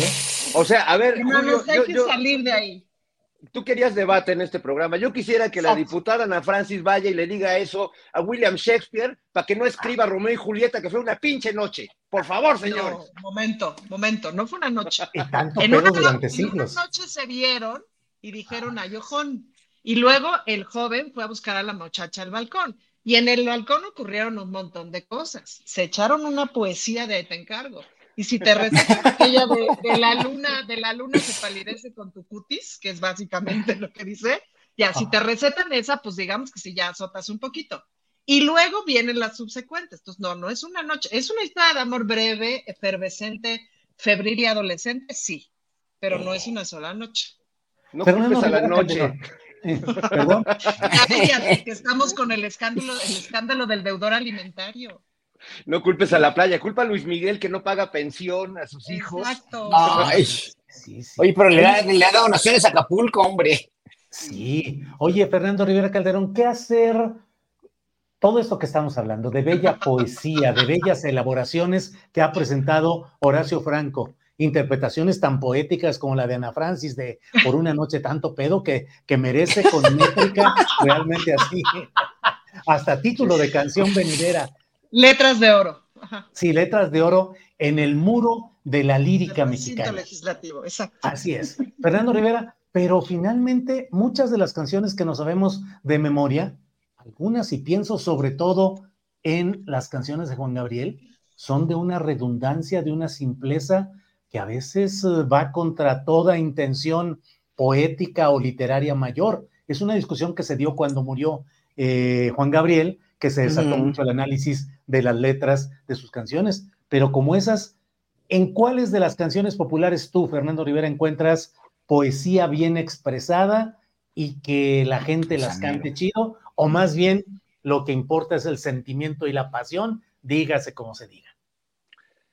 Yo creo que eh, no hay una, una, una, mejor forma de decir las cosas del amor, Julio. Creo que hay grandes poetas, este, como Octavio Paz, como Sabines, este, o como los antiguos poetas del siglo de oro, o, este, o Gutiérrez de Cetina, que, lo podían plantear en términos verdaderamente eh, celestiales.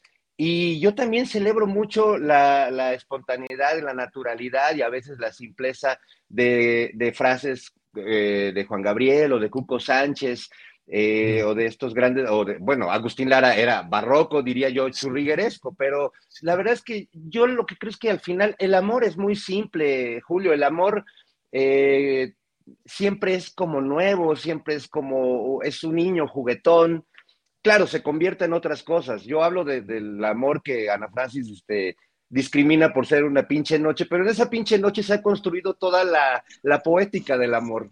el amor surge de esa noche y luego se, se, va enriqueciendo, se va volviendo barroco y luego se deconstruye en el desamor, pero en realidad el amor es, es muy simple.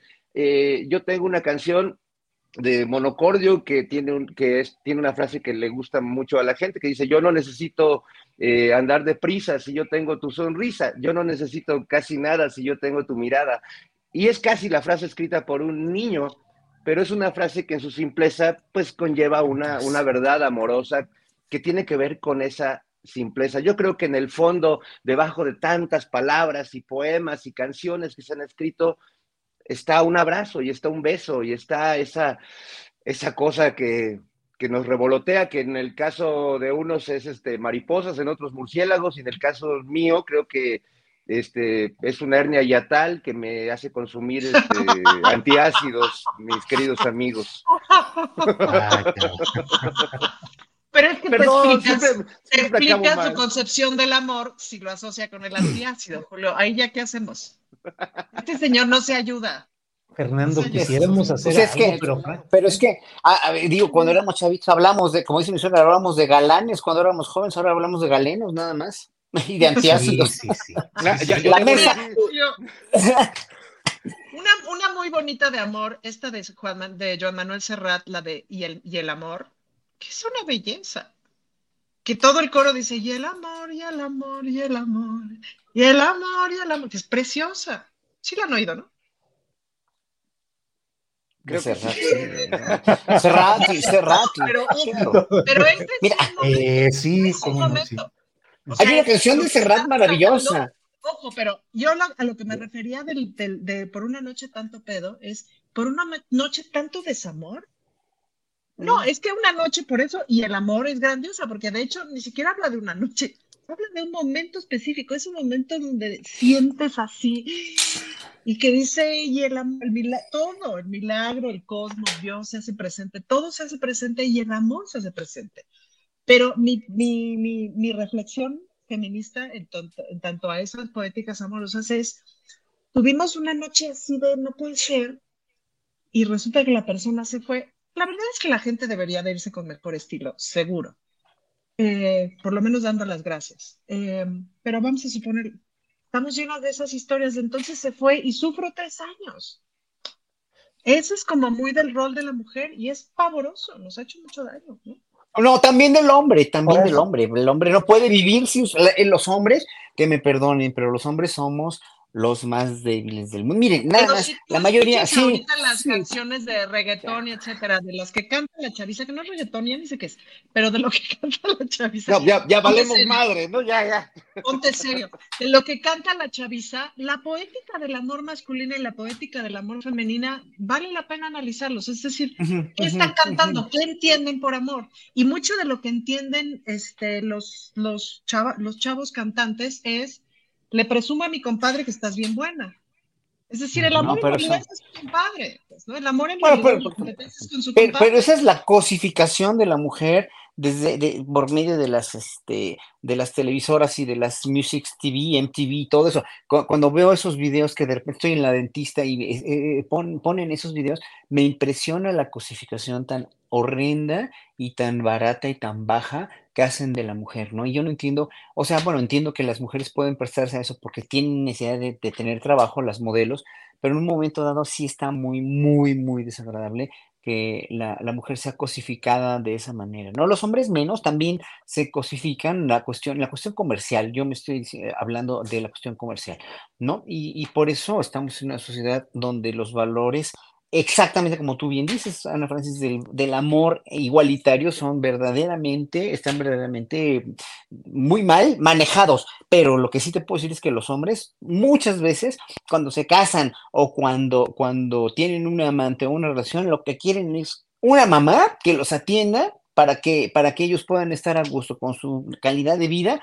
con su confort, una mamá con quien tener sexo. Y ya nada más. Y cuando se les acaba el gusto de eso, porque así, así los, y bueno, a mí no por fortuna, porque yo me eduqué de otra manera, pero así educaron a las sociedades machistas, ¿no? a usar de las mujeres, a ver cuántas mujeres de veras aprendieron o, eh, genuinamente a tener, a conocer su cuerpo y a tener un orgasmo, ¿no? O sea, cuántas mujeres dentro del matrimonio no son y fueron durante siglos violadas por los maridos. Eso es terrible, eso es terrible. Por eso cuando te enteras de cosas así, de tu familia o de amigas o de lo que sea, hasta en la actualidad, te indignas y dices, no, no es posible, no manchen, que qué, feos hemos sido los hombres en contra de las mujeres. Y más aún ahora en contra de la comunidad LGBT y más aún en contra de la comunidad trans. Por eso, precisamente lo del lenguaje inclusivo y todo lo demás, es muy importante ir cambiando los paradigmas sociales.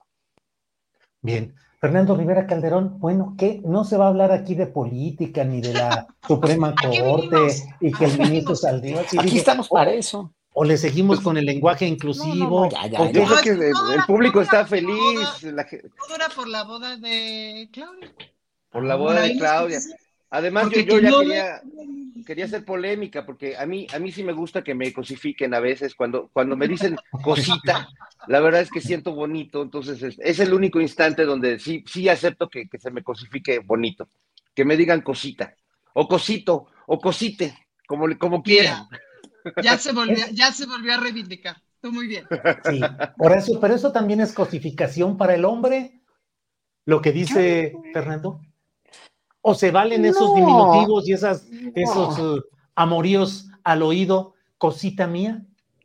lo que pasa, a ver, lo que pasa es que lo, no, exactamente, y lo heteronormativo no, no, va, de, no va de esa, de esa manera, Julio. Lo heteronormativo va precisamente lo que manejaba el magistrado, que tú puedes ser un hombre o heterosexual incluso, ¿eh? o homosexual, y ponerte, vestirte de rosa, a un niño chiquito, vestirlo de rosa, un hombre, un varón, porque lo de la heteronormatividad de usar aretes o de usar, de pintarse los labios o de, de usar falda, es una cuestión que los hombres impusieron a lo largo de la historia para que las mujeres se distinguieran de una manera y los hombres de otra. Por eso lo heteronormativo en ese sentido, por eso la comunidad no binaria, precisamente, a ver, tienen que entender la gente qué es eso, ¿no? De lo no binario, es alguien que un día puede sentirse con el mood de ponerse una falda y ser un hombre, como yo que tengo amigos que son, y lo conocí eso desde hace decenios cuando viví en Holanda, de los, los, heterosexuales que eran travestis. Había, salió en un programa muy, muy popular allá en la televisión, eh, y ese programa, el capítulo se llamaba Mi esposa me presta sus tacones. Y, y, entonces fueron los dos, fueron una pareja que tenía 30 años de casado, donde él se, le gustaba vestirse de mujer, eventualmente era travesti, y la mujer lo aceptaba y cuando se lo dijo, pues, oye, pues te presto mejor mis pelucas, te presto mejor, o lo que sea, digo, mis tacones, mi falda, te pones peluque y estás feliz siendo mujer aquí eh, eh, con toda tu familia, pues, ¿no? Pero para eso se necesitan muchos años de evolución y de apertura. Ese hombre era heterosexual, hay gente que es bisexual, hay gente que es homosexual y que finalmente no está de acuerdo con esa heteronormatividad de que a fuerza por ser hombre o no, no me puedo poner un vestido o una falda o tapones cuando finalmente es una convención inventada por la sociedad machista desde hace siglos, pues, ¿no? Entonces, eso es por lo que están buscando, ese lenguaje inclusivo, y claro, obviamente a mucha gente se le ponen los pelos de punta, hasta que, hasta que Ricardo Salinas Pliego saca esto de que el asesinato fue porque ellos no se querían y no se amaban a ellos nos Digo, no, por favor, no espérense, no sean tan viscerales, entiendan cómo está la cuestión, porque pues ahí con él en TV Azteca, pues digo, uno de los presentadores estrella, pues es gay, ¿cuál es el problema? ¿No se quieren ellos mismos, no? Bien. Oye, Ana Francis, hay una pregunta de esas que aquí en privado la hago porque mi ignorancia del tema es tanta que me da hasta vergüenza. Pero tú qué opinas? ¿Qué tanto significa una definición el uso de falda o de pantalón? ¿Por qué a las mujeres se les... Mm, eh, estigmatiza a veces por usar en exceso pantalón y no falda. ¿Qué opinas de esa circunstancia, falda-pantalón? Uy, pues em, no lo sé, es decir, es como, digamos que en todas las culturas hay ciertos marcajes de rol, pues, ¿no? Las mujeres se visten de esta manera, los hombres se visten de esta manera. Justo uno de los análisis de género más interesantes que se hacen es que prácticamente en todas las culturas encontramos estas diferenciaciones de rol y una serie de características adjudicadas a lo masculino y a lo femenino. Y se, casi todas las culturas se perciben, digamos, como estos dos géneros, salvo, por supuesto, un montón también de culturas ancestrales que tienen ubicados eh, géneros intermedios, por nombrarlos de alguna o de otra manera. Cada cultura tiene, tiene distintos. En, digamos, en la mexicana oaxaqueña podemos identificar a las personas mushes, que sería como lo más cercano a una persona trans en lenguaje contemporáneo, aunque son distintos, pero digamos, para un poco eh, comprenderlo y esquematizarlo. Em, me parece que el cambio, que la cultura de la falda y el pantalón eh, pues ha ido cambiando también, ya es mucho más común ver a mujeres con pantalones. Y luego por ahí, este, en, talleres que he dado sobre género, por ejemplo, me acuerdo un taller que di a médicos y médicas sobre género, en donde había un ejercicio de travestirse que era muy divertido, y eran unos médicos del norte, me acuerdo, y entonces andaban con las faldas y decían, ah, está fresco esto, mira, porque te puedes hacer así, te oreas. Eh, entonces era muy divertido y de, y de pronto ahí como que el uso de la falda tenía un otro significado. Creo que en realidad pues las personas deberíamos de tener acceso a todas las herramientas de vestimenta que nos sirvan mejor. A mí, por ejemplo, usar tacones me hace muchísimo daño a mis pies, a mis tobillos, a mi espalda, etcétera. Eh, Pero hay a quien sí le gusta y eso no tiene que ver con el género, pues, ¿no? Luego, cuando ha marchado eh, en la marcha LGBTIQ más y que veo a las compañeras trans con unos taconzazos y así, yo digo, no, vale, o sea, me cae que el tacón es un asunto de vocación, pues, no es un asunto de género, no es un asunto de sexo. Em, pero eso, Julio, y también de pronto para nosotras la falda muchos años fue, o sea, yo sí ubico la falda como un espacio de incomodidad, por ejemplo, para ir a la escuela y eso, porque pues, se te ven los calzoncitos y no puedes jugar a gusto y un montón de cosas. Eh, y de hecho sí, casi no uso falda. Entonces, pues creo que más bien ya eso se rompió, pues, ¿no? Bien, Ana Francis. Fernando Rivera Calderón, por favor, salve usted este programa diciéndonos su opinión sobre todos los argüendes de la Suprema Corte de Justicia, la lista, la terna que ha enviado el presidente López Obrador, qué opinas de ella y qué opinas de esa batalla judicial. Vamos a ponernos serios, Fernando Rivera Calderón, por favor. Ay, Julio, ay, maestro, por favor, ya, ya. Tan bonita que estaba el relajo previo a la clase. Bueno, el lenguaje inclusivo, el lenguaje inclusivo, estamos, Estamos hablando, mira, nada más voy a, voy a decir, perdón, maestro, por cuestionarle, pero estamos hablando de la ropa. El vestuario más aburrido del mundo es el de un ministro de la Suprema Corte. La toga con el, o sea, desde ahí se ve con quién está uno negociando la política de este país. Tienen, o sea, se visten horrible, son aburridos en su vestuario. Digo, esto va para toda la heterosexualidad. O sea, la verdad es que la, ropa de, hombre es muy aburrida.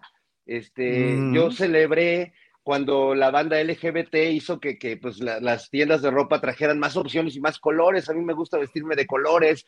Este, entonces, pues sí, la ropa suele ser muy formal. Y estos personajes, los ministros, eh, me gustaría abordarlos desde la ropa, porque desde ahí se perfila eh, un poco el, ánimo que tienen, eh, completamente flemático, ortodoxos, eh, incapaces de reír, incapaces de cantar una de José Alfredo, de Juan Gabriel en una noche de juerga, o por lo menos esa es la imagen que presentan y con la que se muestran distintos al peladaje que somos todos nosotros, y con, y con ese vestuario, como lo hacen también los ministros de la Iglesia Católica, tratan de, pues, darnos un poco a tole con el dedo de hacernos creer que son diferentes y que ellos se tienen que elegir aparte entre ellos, porque cómo los va a elegir el peladaje, y que ellos tienen que tener eh, privilegios y cualidades especiales, pues quizás básicamente por vestirse así, porque es, es lo, la diferencia que yo veo entre un político que va, que ejerce, legisla en la Cámara de Diputados, o un legista que trabaja sobre las leyes, pero eso no le da digamos que ningún privilegio adicional, es una chamba tan valiosa para esta sociedad como la que hace cualquiera de nosotros. Y bueno, pues creo que hemos visto toda la semana a, los miembros de la Suprema Corte defendiéndose de que este pueblo cochino este, está por inmiscuirse en la pureza de su actuar. Y yo creo que están muy equivocados. Eh, el tema de las ternas, la verdad, pues bueno, responde a, lo más político, a tener aliados eh, en, el gobierno de la 4T, que vaya que sabemos que pues el Poder Judicial ha sido el gran, la gran piedra en el camino, una piedra inamovible que además a muchos les conviene económicamente que no se mueva. Y bueno, pues espero, espero que les vaya bien en, ese sentido y que haya no solo eh, eh, más diversidad política, sino también que haya más mujeres efectivamente eh, como ministras, que creo que siempre será este, muy agradecible para buscar una sociedad más justa. Y pues ya, pero en realidad creo que todo parte de, cómo del hábito que hace al monje o al ministro. Muy bien, muy bien, Fernando. Oye, Horacio, pues ya que seguimos aquí con el tema de la indumentaria, de la vestimenta, el mundo de los hombres con saco y corbata, que ha sido tradicional, eh, Tú, ¿cómo has, qué buscas con tu forma de vestirte? ¿Cómo reacciona tu alrededor o tu circunstancia ante tu vestimenta? ¿Y qué tanto crees que ahí sí el hábito hace al monje? Y hablo sobre todo en la cuestión efectivamente de las togas, de lo doctoral, del saco y la corbata que pareciera el uniforme del burócrata, en fin, ¿qué opinas de todo ello? En la música clásica que yo hago, de la que he vivido 45 años o ya más, es un, el mundo eso es, muy conservador el frac y toda la cuestión de la indumentaria es, un, es un, eh, una costumbre del siglo XIX que no se han podido quitar los músicos a pesar de que ellos mismos lo quieren, pero los que les pagan y sobre todo en los países donde los gobiernos no, no, este, no patrocinan la música, sino las iniciativas privadas, eh, los condicionan o condicionan esa, esa convicción social de la música para clase alta, lo cual es una estupidez, ya lo he dicho en muchas entrevistas, ¿no? Se me hace una falta enorme de respeto decir que la música clásica es para conocedores, ¿no? Y, se hace desde un ámbito así como fifi, ¿no? Realmente cuando todos los grandes compositores como Mozart, como Schubert, como Chopin mismo, la mayoría de los compositores Vivaldi han sido gente pobre que tuvo que tener y que mamar precisamente del erario de, más bien no del erario público, sino de los grandes reyes, príncipes,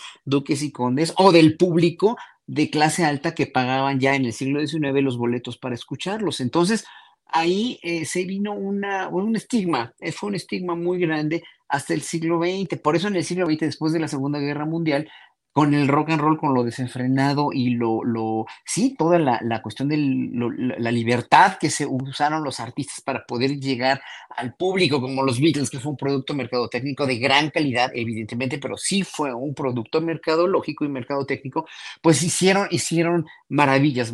Jagger, que sigue haciendo espectáculos maravillosos donde se canta, se baila, etcétera, etcétera. Taylor Swift, que es una gran, gran intérprete, que, que, bueno que le gusta al, a, a, Lelo de la Rea, me encanta que le guste, ¿no?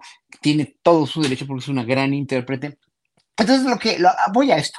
La cuestión es que yo me vi, yo siempre me he vestido, yo siempre me he salido de todo ese estigma, de toda esa convención social para la música clásica. Y sí, en un momento dado, en Inglaterra, que es un país tan conservador, pues yo llegaba con unos pantalones de cuero al concierto y se quedaban fríos, pero primero se quedaban fríos, decían, oye, ¿y este qué onda? No, o sea, iba yo como de rockero con pantalón de cuero y, y un saco así súper fancy, súper de moda y todo, y, y, este, y se quedaban así, pero, pero eh, después me, decían los mismos músicos o el mismo público, pues yo, dije, ¿y esto qué onda? Pero después de verte a tocar, pues me vale gorro cómo andas vestido, si quieres salir encuadrado es tu problema, pero qué bueno, qué, qué, padre que, que, seas como tú quieres ser y en eso se basa mi indumentaria. Yo soy quien quiero ser y así me presento en el escenario. Punto, ah. nada más. Ahora, Julio, ¿te puedo agregar un poquito de, Lo que usted desee, por favor. Porque ayer justo estaba echando chisme con Valentina Batres, otra diputada de ahí del Congreso. Estábamos comentando de una compañera que se inscribió a un determinado cargo y decíamos, ¿crees que se tenga que, cambiar el look un poco? Porque la lógica, digamos, la, la etiqueta del Congreso de la Ciudad, a diferencia del Congreso Federal, es un poco más relajada. Habemos muchas más mujeres que de pronto vamos de tenis o de zapato bajo, etcétera, etcétera, y la facha es muchísimo más relajada. En el Congreso Federal tienen una etiqueta como más formal, pues, ¿no? Eh, y entonces, hablando justo de esta compañera, decíamos, pues a lo mejor sí tiene que disfrazarse un poco más, pues, ¿no? Y yo le decía a Valentina, está cañón porque, por ejemplo, porque decía ella, bueno, es que para ese puesto como que sí te exigen que vayas más, más, más mejor vestida. Y yo le decía, pues si eres morena, sí, porque para una persona blanca como yo, que soy, en general soy fachosona, se me permite porque el ser blanco fachosón este, está como asociado a unas otras cosas, pues, ¿no? A la intelectualidad, o sea, el ser mujer blanca fachosona está mucho más asociado a otras cosas. Puedes, como, puede ser o artista o intelectual o, o académica o etcétera, y entonces no se cuestiona pero si fuera yo morena, quizás sí, pues, ¿no? Horacio puede vestirse como se le da la gana porque toca como Dios. Si no tocara como Dios, quién sabe si podría, o sea, si fuera un flautista mediano, quién sabe si podría vestirse y, seguir teniendo chamba, o sea, vestirse como se y, y, seguir teniendo chamba, pues, ¿no? Y esas cosas sí hay que, o sea, siempre hay que como tenerlas en claro. Está pelón ya no sé para qué dije lo que dije, pero no sé si me entienden. Sí. Está bien que hayas dicho lo que dijiste, está bien dicho, es lo importante. Fernando Rivera Calderón, ¿qué quiere decir? Que entonces, si no somos exitosos, ¿no podemos andar todos desastrosos o qué? En realidad, este, yo lo reduciría si no sales en la tele, Julio, porque a mí todavía no me dejan entrar al Canal 11. O sea, el, policía de la entrada me dice, ¿y usted qué viene? Le digo, es que este, tengo, trabajo en un programa. Ah, sí, ¿quién es? El, el, que sale en la tele. Ah, entonces pásele. Pero entonces, pero te juro, parece un chiste, pero yo sí he, vivido y no, y no sé, no sé si sea por mi, por la morenés, porque tampoco siento que sea como el, más moreno del grupo, ni, ni, ni, güerito, ni nada, X. La, la manera de vestirte. Eh, yo, yo padecí mucho en la secundaria, eh, fue una secundaria con niños como, este, como panistas, entonces me acuerdo que eh, cuando me subía al camión me quitaban la chamarra porque decían que la había comprado en Suburbia y con mi chamarra trapeaban el, camión porque pues era, éramos los chavos que, no éramos como de la misma clase social, entonces el, marcaje con la ropa era muy, muy fuerte, ¿no? La ropa, que, la ropa que no era de que comprabas en McAllen, como, como mis compañerillos, pues entonces era ropa de naco, de nahual, y entonces, y, ah, la verdad es que hasta la fecha, porque pues sí, yo soy a veces medio pandroso, a veces cuando voy a tocar, pues me pongo una camisita bonita, pero en la vida cotidiana creo que he salido como 50 veces con este suéter de Nastillero Informa, y pues sí, me, es común que voy a un restaurante o voy a algún lugar y, este, y me dicen pues que, a qué voy, o que si voy a dar un servicio, o que si voy a recoger a alguien, eh, entonces, bueno, pues yo eh, por eso desconfío mucho de las apariencias, en realidad me baso mucho en lo que en lo que transmite la gente desde su ser, por eso desde hace muchísimos años me considero amigo de Horacio Franco, por eso desde hace muchísimos años adoro a las reinas chulas y convivo y trabajo con ellas intensamente y también yo me siento muy agradecido de que de que todos estos amigos me acepten a mí sin juzgarme si estoy peludo, barbón, narizón, este, trompudo, o lo que me quieran agregar en, esta, en esta vez que me están mirando. Entonces, este, pues es un poco mi experiencia con eso, Julio. Yo, yo, eh, el, tema de la tele lo digo de broma porque realmente pareciera que en México, si no existes de una manera mm. pública, si no eres un twister, si no ven tu tele, tu cara en la tele, pareciera que no existes, pero en realidad, pues es, un gran error de, esta, de este sistema raro y loco en el que vivimos. Oye, Fernando, sí te aceptamos, pero sí te juzgamos. ya sé, pero, pero. ¡Qué mala! viniendo, de, ustedes no me duele. Es que yo no soy así, pero con, este señor me sale lo bully. Horrible. ¿Por qué? ¿Por qué eres así? Debo decirte, Julio, que tengo ah. una, una, amiga que mira este programa cada semana y dice que sobre todo lo ve para ver cómo Ana Francis me molesta. Entonces, eh, eh, me he puesto a reflexionar mucho, este, que a lo mejor el rating de este programa debemos este, hacer una ingeniería para que Ana tenga más espacio para molestarme con, más libertad. Para subir el rating, venga muchachos. ¿Y a qué se debe esa vocación por el, el bullying? Yo creo que lo que pasa es que me da mucha envidia, este, Julio, porque no, porque ya en el retrospectivo, la verdad es que creo que en esta vida cabaretera me hubiera gustado trabajar mucho más con Fernando, porque resulta que nos entendemos creativamente muy bien y la verdad es que lo pudimos explotar muy poquitito. En aquel casting que hicieron este, para entrar al, a aquel programa donde estuvo Fernando muchos años, yo no fui. Entonces, siempre me quedé con la curiosidad, ¿no? De qué hubiera pasado si yo hubiera estado también en aquel programa, ¿no? Eh, y, qué, y cómo nos hubiéramos encontrado creativamente, pues, ¿no? Entonces, eso, es pura, es pura envidia lo mío, Julio, por eso lo ¿Quién diría, que, ¿quién diría que déjenme darle, déjenme darle rienda a mi envidia, a mi cochina envidia y molestar a este señor, porque me cae bien. Muy bien. Eh, Horacio, Horacio, ahorita nos dice Fernando Rivera Calderón, que bueno, a la entrada le dicen, ¿y usted a dónde va? Ahí en Canal 11, o que lo confunden con, no sé. A ti, Horacio, ¿te han confundido con qué, cuándo o por qué, o no ha sucedido?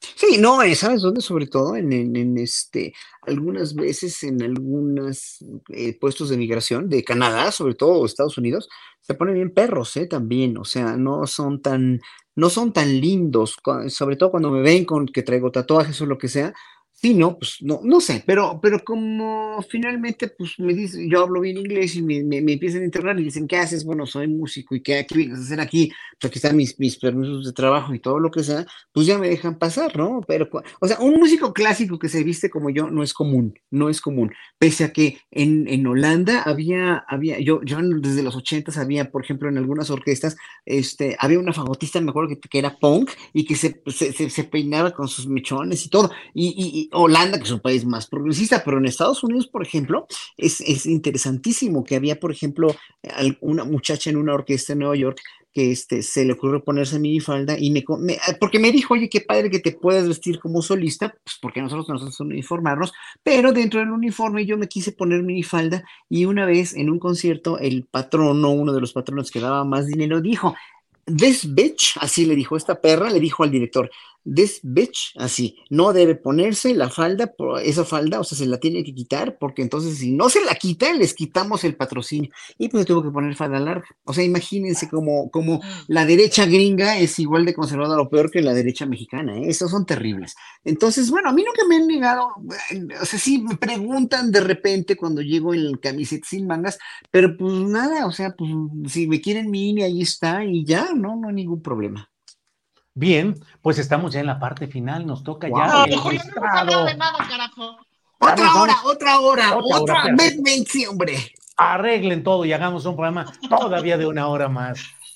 Ana Francis, postrecito, por favor, lo que tengas en unos dos minutitos. Hay dos eventos que no se pueden perder. Uno es original en el Centro Cultural Los Pinos y el otro es este Tengo un sueño, que es este 23 de noviembre a las 19 horas en el Auditorio Nacional, que es un proyecto divino en donde mil chamacos de cultura comunitaria van a estar en ese escenario y es gratis. Y el otro original es este fin de semana en el, en el Centro Cultural Los Pinos. Vayan porque hay artesanos de todo el país que venden sus cosas. Hay unas cosas así de, ¡Ah, lo quiero! Así. Y hay pasarelas a las 5 y a las 6 y media de la tarde tienen que ir. Es un evento que no se pueden perder. Es todo un movimiento que no se pueden perder. Yo ya me gasté todo mi aguinaldo, ¿eh? ya me fui a gastar mi aguinaldo ayer, así que ya. Y el desfile estuvo fenomenal, el desfile estuvo fenomenal. ¿En qué vas a gastar tu dinero principalmente en esta Navidad, Ana Francis Moore? ¿En qué voy a gastar mi dinero? Ando buscando unas piñatas en forma de patriarcado para romperle su madre. Entonces, se les ocurren buenos dibujos, este, avísenme, porque para mandarlas a hacer y regalarlas en, las colonias de Coyoacán. Pero ¿cuál sería la imagen? ¿Un, un charro pues bigotón, sombrerudo? Pues no, porque ¿qué culpa tiene el mariachi, Julio? Un Salinas Pliego. Un Salinas Pliego. Pero pues imagínate estar viendo la cara de, Salinas Pliego. Está fea la piñata, ¿no? Está fea la piñata. Es agradable. Entonces hay que pensarle, muchachos, hay que pensarle, venga.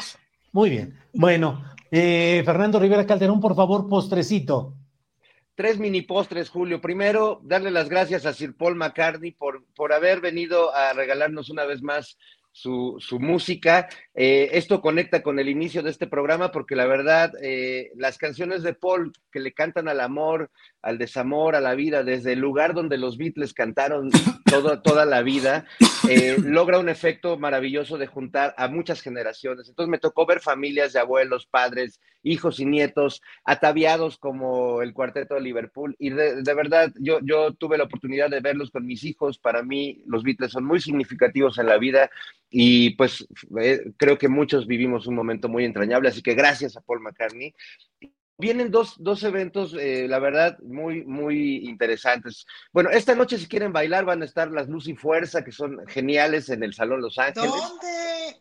En el Salón Los Ángeles pueden irse a echar bailongo, va a haber varias alineaciones más para bailar. Pero este jueves próximo, en un lugar que se llama el Dada X, que está ahí por la Roma Condesa, se va a presentar una banda llamada Naftalina, que es una banda muy antigua, como su nombre lo indica, liderada por el escritor Federico Arana, que es un escritor pues, de la generación de la onda, de, que escribió una novela muy importante llamada Las Giras, y es un grupo de parodia, de canciones de parodia social y política que vale mucho la pena. Ya son señores muy grandes como Paul McCartney, así que les recomiendo que vayan a verlos porque es, es importante. Y el próximo 2 y 3 este, de diciembre, yo sé que falta mucho, pero es un concierto que vale mucho la pena. Va a estar el maestro John Zorn, jazzista, postmoderno, saxofonista, un músico muy, muy virtuoso en el Teatro de la Ciudad. Así que hay música como para que se gasten su lana del buen fin en algo que les, que lo lleven en el corazón toda la vida y no que termine arrumbado ahí en la bodega de su casa. Eso, muy bien, bueno, Fernando, gracias. Horacio, por favor, postrecito. Tu micrófono, tu micrófono, tu micrófono. Perdón, sí. Sí, ya, es que dice por aquí, traigan a Ravelo para los viernes para que se mueva esto. Ah, bueno, ya. ya nos dijeron amigos. ya nos dijeron, no, ahorita, de, mira, mucha gente está fascinada con lo que estamos hablando, pero sí, o mucha gente está enardecida por, por todo lo que hablamos, pero mucha como que está, pero ¿por qué no? Bueno, vamos a hablar, no hemos hablado de López Obrador porque está en este, en, en gira ahorita y pues ya, ya vendrán. Eh, eso de la, la charla que tuvo con el presidente de China, pues me pareció muy interesante a ver qué cara le pone después Biden, ¿no? Muy bien, y qué raro que no estuvo con el pueblo más. A mí se me hizo muy raro que, bueno, por seguridad o lo que ustedes quieran, pero a mí me hubiera gustado que la gente que lo fue a ver, que fue muchísima, ¿eh? que lo fue a ver allá a San Francisco llegaron de, de, muchas ciudades de Estados Unidos, pues no lo pudo ver de cerca. Ojalá que se acerque a esta gente que lo ama y lo quiere muchísimo. Pero bueno, no, no, este, ¿qué otra cosa? Pues lo de Ebrard, del arrinconamiento de Ebrard, ya el callejón sin salida en el que se encuentra Marcelo Ebrard, que es interesantísimo, que ya postularse para 2030, digo, toda pénese, pénese tantito, o sea, primero estamos en una, en una encrucijada a la izquierda con, no nada más con, bueno, obviamente Claudia es seguro que vaya a ganar la presidencia, pero, pero bueno, la cuestión de, de, Clara Brugada, eh, como que posicionar la, la, candidatura de Clara Brugada con esto de la caballerosidad aparente de, de Harfuch, no, no, no, o sea, tienen que ver que Clara Brugada la imagen y sobre todo la candidatura se fortalezca a partir de una verdadera unidad y no de dichos de que qué caballeroso se vio Harfuch, ¿no? Yo creo que Clara por sí misma habla y lo va a hacer muy bien, pero en un momento dado temo que esa credibilidad se vea afectada por el Vox Populi que dice, sí, no, 16% de, eh, eh, no, no sé cuánto tuvo, sí, ¿no? 16% contra 40, o no sé, 16% menos de votación que Harfuch. Y eso es preocupante en un momento dado cuando se toman esos indicadores como ciertos, lo cual yo dudo, yo dudo mucho de las encuestas, pero bueno, esa es mi percepción personal.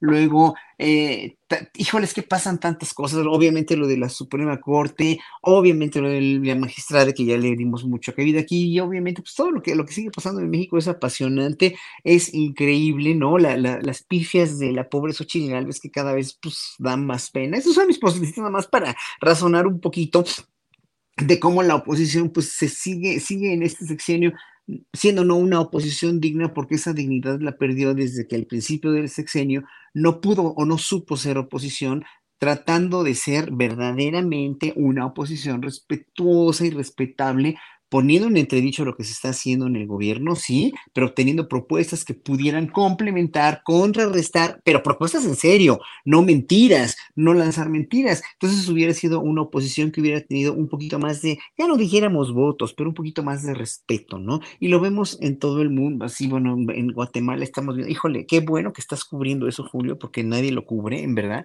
La cuestión de la elección de candidatos como el de Chiapas, de, de Morena, ¿no? La cuestión de la candidata de Morelos, que que, lo han cuestionado mucho también. Eh, hay que ver, o sea, hay que ver realmente cómo Morena con una unidad, que tiene que ser una unidad congruente de izquierda, no para mí, porque si soy de izquierda, eh, eh, eh, sí se consoliden, ¿no? La cuestión de mi ley también, o sea, una, este, este, debate entre los dos, entre mi ley y este otro hombre, híjole, qué, qué, qué bajo cayó mi ley. Y, bueno, es importante convencer a la juventud argentina de que, híjole, mi ley no tiene por qué ganar, porque no tiene el perfil. Lo importante es votar por gente que sí tenga el perfil en ese sentido. Llámense como se llamen, o sean de la corriente que sean, pero que pides de un gobernante que tenga el perfil, la experiencia y el proyecto sólido que a ti te convenza, ¿no? Yo me pregunto, ¿la oposición en este país va a tener algún día eso mientras esté la izquierda gobernando? Bien, pues Yo, ¿puedo un último comentario rápido de género que me parece súper interesante. Claro, claro, sí. Para las próximas elecciones, de las figuras más visibles que vamos a tener es, bueno, sin duda Claudia Sheinbaum y felicidades Claudia Sheinbaum por su boda, pero es una mujer divorciada que se casa en segundas nupcias en una boda muy este, simple, digamos, con su gente más allegada. Y eso rompe totalmente con lo que se espera de una mujer, etcétera, etcétera. La propia Xochitl Galvez, que según recuerdo no está casada, y eso no es importante, eso rompe con lo que se espera de una mujer. Y Clara Brugada, que creo que tampoco está casada, ¿no? Sino que vive con un señor hace un montón, o sea, y que eso tampoco es importante y no es relevante. Y eso rompe totalmente lo que se espera de una mujer. Y eso en términos de cambio cultural para México, ¡oh! Es muy bueno. Bueno, pues llegamos al final de este programa. Les agradezco mucho. Hay muchos comentarios. Vamos a leerlos todos y gracias por esta ocasión. Así es que, Fernando Rivera Calderón, gracias. Gracias, amigos. Nos vemos la próxima semana. Adiós, amiguitos. Eh, Ana Francis gracias. Adiós, adiós, amiguitos. Horacio, gracias, Horacio. Gracias, oh, y gracias. Y el posicionamiento del ZLN sí me importa, ¿eh? Para Feria del Sinore. Nada más que no me dio chance de hablar de todo. Dos horas de programa, Julio, dos horas, por favor. hora y media. Hora, y media. Te pones tus moños, Horacio, te pones tus moños. Eh, sí, sí, sí, sí. Nos vemos, gracias. Adiós, amigos. Adiós. Bien, gracias. Esta ha sido la mesa del más allá. Gracias. Hay ya no pude leer con los compañeros todos los comentarios que ha habido, realmente eh, muy interesantes. Miren, Ignacio Ramírez, ¿quién de la mesa del más allá va a ser de padrino de la boda de Claudia Sheinbaum? Perrifiucha 13. No se vayan todavía, mesa del más allá, es viernes. Rafael Gómez, son lo máximo, mesa del más allá. Gracias por permitirnos cerrar la semana felices. Eh, Misael Zabaleta dice una piñata en forma de testículos. Órale, eso sí está violento. Sandy Natura, esta mesa me pone de muy buen humor. Hasta Julio la disfruta mucho. Se nota. Eh, Jorge Lavalle, que no se acabe el programa. Eh, Rafael Gómez dice que regrese el astillero nocturno de los viernes. Eric Blackmer, qué buena plática, felicidades. Me pusieron a meditar sobre las apariencias. Antonio Eumaña. Julio, me parece una falta de seriedad para ti y tu audiencia que este señor se presente así a tu programa, pero en fin, bueno, de todo hay aquí. Eh, Pervincavi, Bu, hoy sí que Julio impuso de qué temas hablara la mesa del más allá. ¿Usted cree que se los impuso? Estaban felices de la vida, pero pues así es este programa, es libérrimo y camina por donde las aguas de nuestro intelecto y nuestro gusto desean fluir. Así es que, pues bueno, muchas gracias a todos, a todas. Gracias por esta oportunidad y vamos con ah, de inmediato con las recomendaciones de fin de semana. No se vaya porque tenemos todavía muchas cosas por compartir. Entramos de inmediato con la sección de Daniel Robles Aro. Adelante.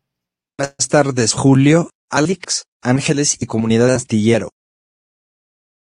Hoy les vengo manejando mi look blanco y amarillo. O sea, ando vestido color huevo. Muy a propósito de mi tema de hoy. En ocasiones anteriores, he expresado cómo las personas con discapacidad somos antes que todo, eso. Personas. Ni ángeles ni demonios. Ni buenas ni malas. ¿Y qué? ¿Para qué no se nos vea como bichos raros? Pues debemos, cada vez más, de hacernos presentes y visibles en todos los espacios, incluyendo lo laboral, lo social, lo político y también en comerciales y medios masivos de comunicación. Espacios informativos incluyentes como este, películas y series. Y justamente hoy les quiero platicar con muchísima emoción y orgullo, de una nueva serie de Netflix que lleva por nombre, Ojitos de Huevo. Primero les voy a leer la descripción oficial y después les daré mi punto de vista personal, ¿va? Alexis, un joven ciego que sueña con ser comediante exitoso, se muda a la ciudad más grande del mundo acompañado de su mejor amigo y manager, Charlie. ¿Quién? Tiene parálisis cerebral. ¿Qué podría salir mal? Objetos de huevo una serie mexicana con una mirada única. Se estrena este 17 de noviembre, solo en Netflix. Bueno, esto dice la publicidad oficial.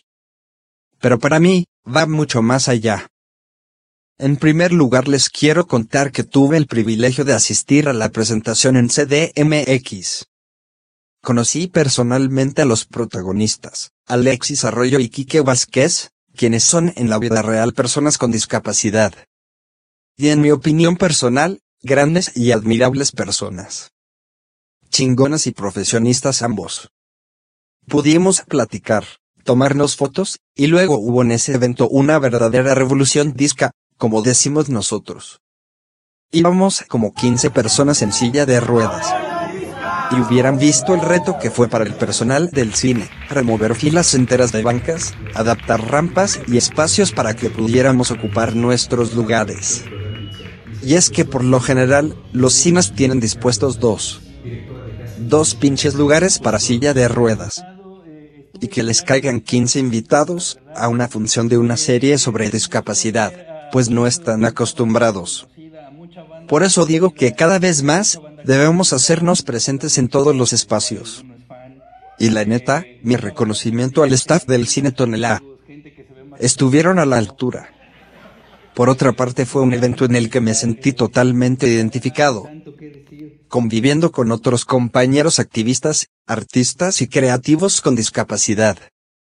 El único inconveniente que tuve era el terror con los meseros, que se acercaban a mí a ofrecerme bocadillos y bebidas en una charola, sin saber que ésta podía salir volando por los aires de un manotazo involuntario. La señora de la casa se esforzó por sujetar mis manos y alejar meseros todo el tiempo. Respecto de la serie, debo confesar que desde anoche la esperaba con ansia y me quedé dormido esperando que la cargaran a la plataforma. Hoy me levanté súper temprano a verla toda completa. Y me faltan palabras para describir lo que siento, así que solo les diré. Lloré mucho. Reí. Me emocioné. Me sentí identificado de mil maneras. Si me pudiera poner de pie y aplaudir, lo haría durante muchos, muchos minutos. Sinceramente les invito a verla. Yo he visto muchas series y películas sobre personas con alguna discapacidad. Pero ninguna como esta. ¿Cómo se puede querer una serie súper cruda, realista, honesta, nada capacitista, y sobre todo, en un formato de comedia? Pues como dice el gran Guillermo del Toro. Porque somos mexicanos. Sí, nosotros que nos reímos hasta de la muerte. Cantamos y celebramos con ella. Y aquí les digo sinceramente. Amo ser mexicano. Chinga. Carnales Alexis Ojitos de Huevo y Quique Vázquez, la rompieron con todo amigos. Vamos por más. Querida comunidad astillero, véanla bajo su propio riesgo. Y les advierto. No es para público infantil. Es para personas de amplio criterio, como ustedes. Y hasta aquí mi choro mareador, emocional, y con muchos huevos. Hasta la próxima. Si quieres compartir este segmento, y otros más, te invito a checar mis redes. YouTube, Daniel Roblesaro. Facebook. Daniel Roblesaro. Twitter, arroba Daniel Roblesmex.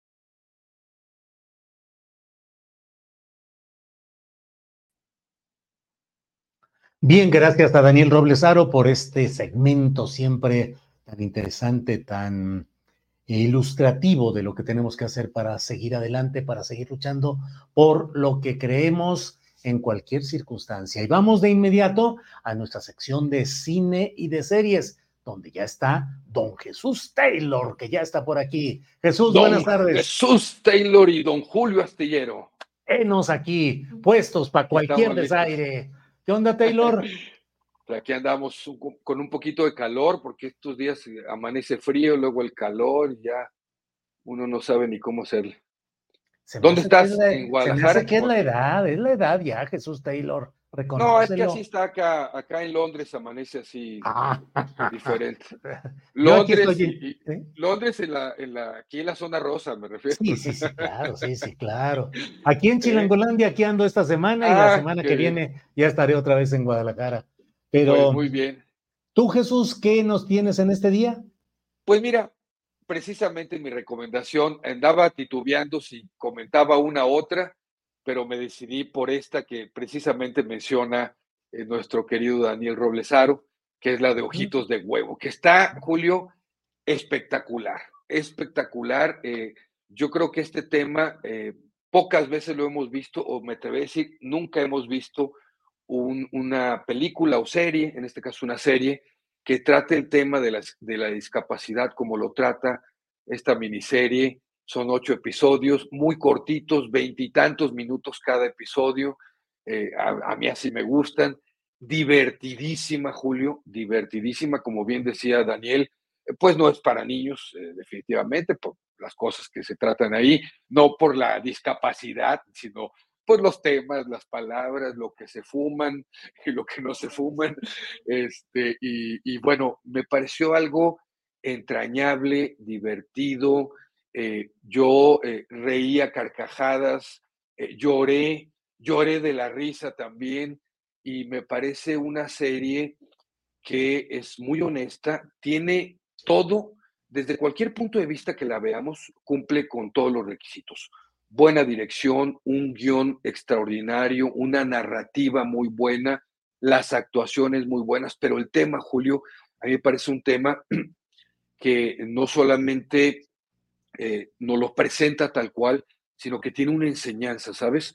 Y una crítica también bien interesante, con ironía, con sarcasmo y, con chistes eh, también, pero esa parte creo que es bien importante entender que podemos aprender mucho de esta serie, nos hace reflexionar y ojalá nos ayude a cambiar también actitudes que las personas que no tenemos una discapacidad tenemos, obligadamente tenemos que cambiar hacia el trato, el comportamiento y como sociedades también tenemos que cambiar hacia el trato y comportamiento que tenemos hacia las personas con discapacidad. Charlie eh, y Alexis, o Alexis y Charlie son los protagonistas principales.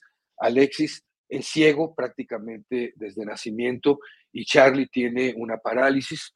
Eh, se vuelven amigos de niños, como se conocen, este, ahí empieza la broma también, y eh, pues van a contarnos su historia, ya jóvenes, con un poco de flashbacks hacia su infancia, y de repente, pues eh, decide Alexis venirse a vivir a la Ciudad de México. Él vive en otra ciudad, viven ambos en otra ciudad, muy cerquita de la Ciudad de México, ya verán de qué se trata.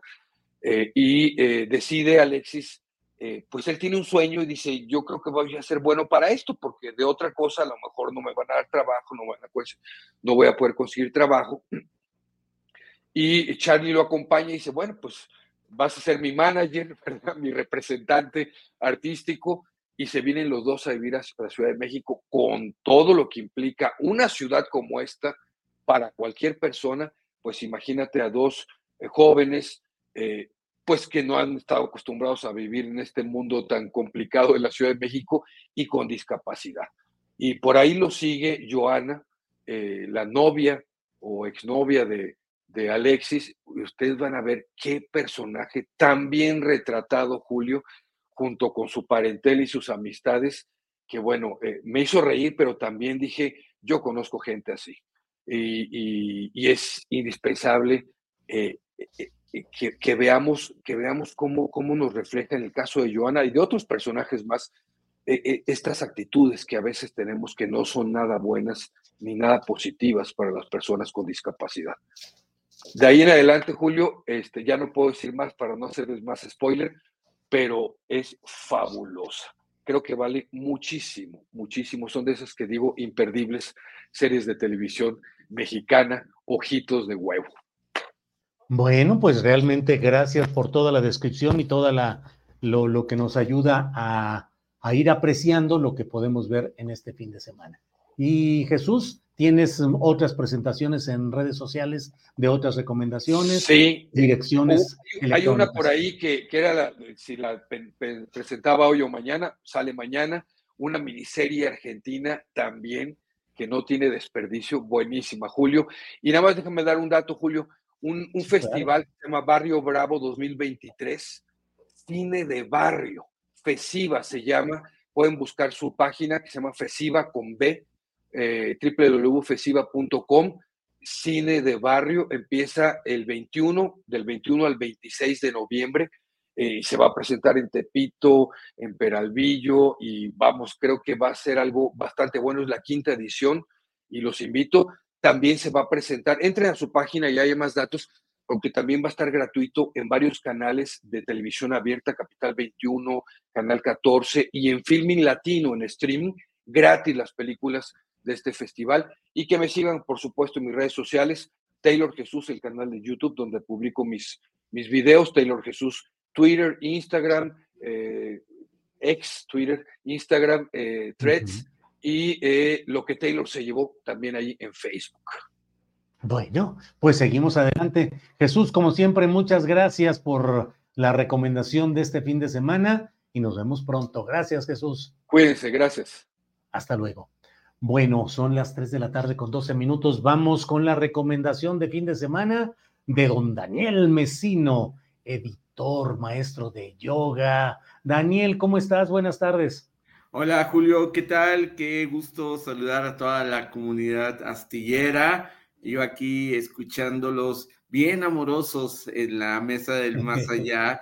Y yo dije, híjoles, pues yo, yo no voy a presentar una parte seria, pero no va a ser una novela de amor. Y, y ahorita les cuento de qué va esto. Y antes que nada, pues comentarles que gracias por suscribirse al blog Los Libros de los Viernes. Acabo de subir la dirección donde están todos los datos para que de los libros que recomiendo contigo cada fin de semana.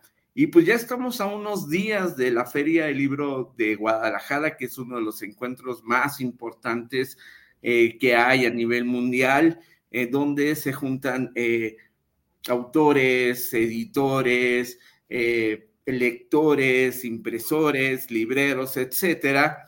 Y es la oportunidad de ver y revisar libros que generalmente a veces es difícil de encontrar, ¿no? Por eso antes de comenzar la, recomendación del día de hoy, quiero felicitar a un, eh, a un grupo de lectores que, que, tienen una tertulia de ciencia ficción y que ya son parte de la comunidad astillera y cada 15 días siguen las recomendaciones. Y uno de ellos ganó el Premio Nacional de Cuento Fantástico y de Ciencia Ficción que otorga la Secretaría de Cultura del Gobierno de Puebla y que en esta ocasión lo ganó un tabasqueño de nacimiento, pero ya radicado allá en Guadalajara, que se llama Krishna Agustín Sánchez por su obra Irinea y la Nahualida. Y si bien te digo, hay mucho trabajo por hacer, el libro, si unos lectores quieren conocer más de la obra de este autor, su antología eh, de cuentos que se llama, eh, eh, que se llama Cómo jugar póker contra un telépata, estará disponible en la fila. Así que sigan mi cuenta de Twitter y el blog porque voy a estar publicando algunos eventos ante pues, la oferta que abruma, ¿no? Y sobre todo que van muchos de la, de la gente que nos lee allá en Guadalajara, que son los principales compradores que acuden a, la feria en estos días. Y ahora sí, Julio, vamos a entrar en materia. Sí, señor, adelante, por favor. Pues eh, hay, eh, cuando recibo libros, pues evidentemente lo primero que ves es la portada y dices, ah, pues este me llamó la atención, este, ¿no?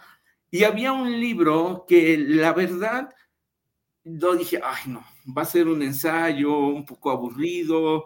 Este, la portada no me llamó la atención, pero lo estaba de repente en la noche, lo dejé al lado de mi cama, lo estaba leyendo y oh, sorpresa. Mira, esta es la portada del libro que vamos a comentar hoy que se llama Economía comestible. Vaya. Un economista hambriento explica el mundo de Han Yong Chang. Tú te puedes preguntar de qué va este libro, porque tampoco te dice mucho, ¿no? Ah. Este, la portada, dices, ¿qué, ¿de qué es, no? Y este, este libro, cuando tú lo empiezas a, leer, te encuentras con una gran sorpresa. Eh, resulta que el autor han Yong Chang, eh, él, él, nació en Corea del Sur y actualmente es maestro de, en la Universidad de Cambridge sobre especialista en economía del desarrollo. Él eh, en los años 80, 90 sale por primera vez de Corea. En esa época eh, no, no era tan sencillo viajar fuera del país asiático porque eh, había ciertas restricciones para incentivar el consumo interno. Entonces era carísimo, lejano y, no había este boom. Entonces, el primer país al que él sale es a Londres. En Londres el shock eh, cultural fue brutal, pero por la comida, porque pues en, Inglaterra, en Londres, sobre todo 80, 90, pues lo que se comía que era eh, pescado y papas, chip and, chips, ¿no? ¿no? No tenía esa eh, sofisticación que ahora tiene. Entonces, él pues realmente pues estaba acostumbrado a comer eh, fideos, los condimentos y ese toque particular del, ajo. Así que a partir de esta anécdota personal, Han, eh, Chang comenta cómo la cultura de cada pueblo se refleja en su comida y cómo ésta influye en los hábitos de consumo que mueven la economía. Entonces, eh, este libro publicado por Editorial Debate eh, es un libro de 258 páginas, eh, dividido en 17 capítulos que están agrupados en cinco grandes partes.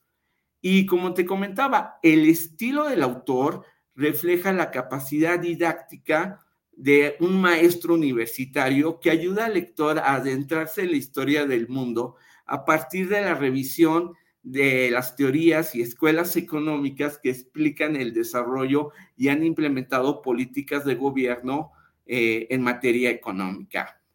Cada, cada capítulo lleva el nombre de un ingrediente de cocina y, y, luego va enseguida de una receta que conforman la memoria culinaria de Han Yun Chang, ¿no? Entonces, por obvias razones, el primer capítulo se llama El ajo y este, que es el ingrediente básico de la cocina coreana, nos invita a reflexionar sobre por qué debemos oponernos a los prejuicios que más adelante va a explicar, ¿no? Por ejemplo, el coco, ¿no? El coco, empieza a hablar del coco y, él, eh, y de repente nos lleva a una, eh, por varias escuelas económicas para entender que la creencia de que los pobres son pobres porque no trabajan lo suficiente, o como esta historia de dos pueblos entrelazados eh, porque aman los fideos, de un lado los asiáticos y los fideos que son la pasta, nos llevan a replantearnos la forma en que concebimos el espíritu empresarial y el éxito del desempeño laboral. Leer este libro resulta fascinante porque no sabemos en qué momento comenzamos a hablar de la ternera, y de cómo su consumo demuestra que el libre comercio no implica libertad para todos.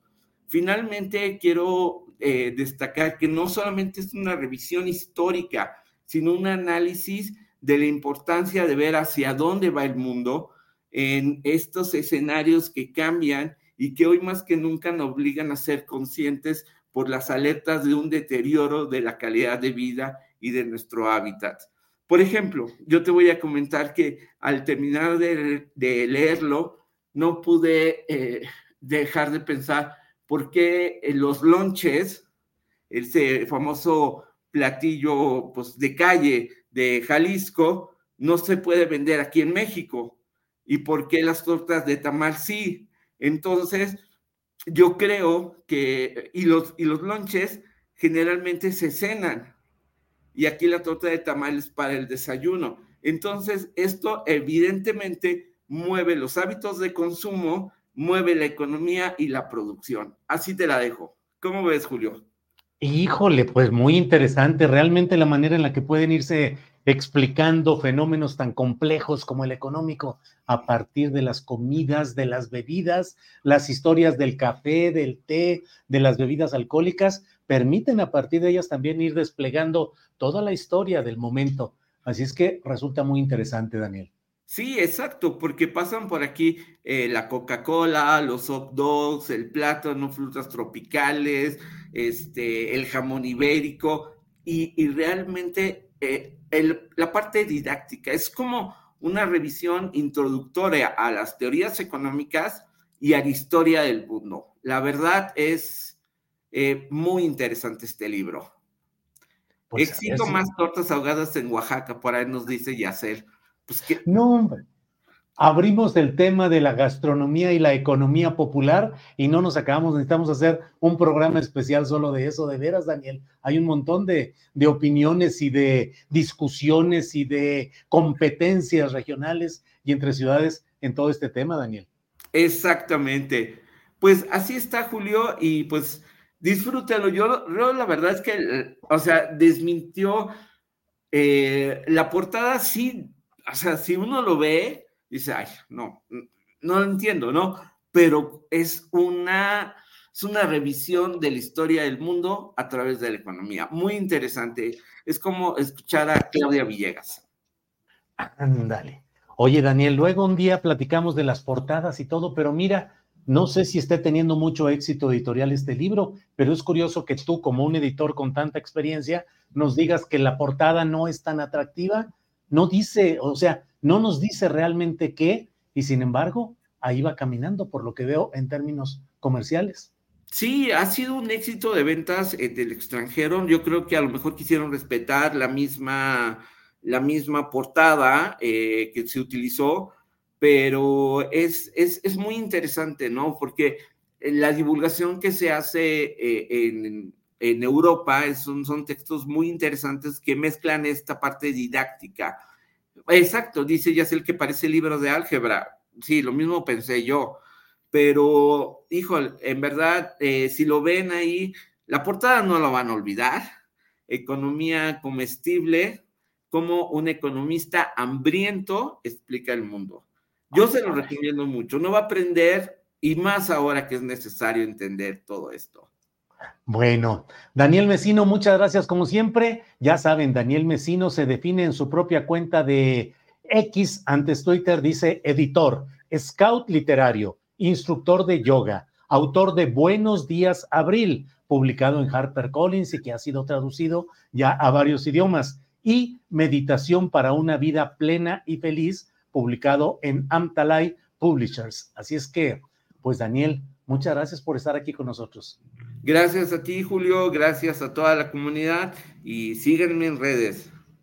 Así es, así es. Gracias, ahí está Daniel Mesino en arroba Om Yoga Hoy, sobre todo, ¿verdad, Daniel? Exactamente, sí. Y además, bueno, viene la nueva etapa que, bueno, ya lo platicaremos después cuando, pero ya está el registro para ir por eso. Venga.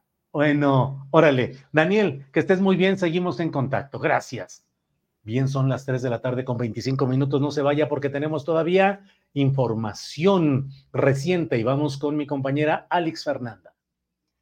Julio, pues mira, te quiero contar que pues jóvenes se reunieron para, para denunciar la imposición del nuevo rector de la Universidad Nacional Autónoma de México, Leonardo Lomení.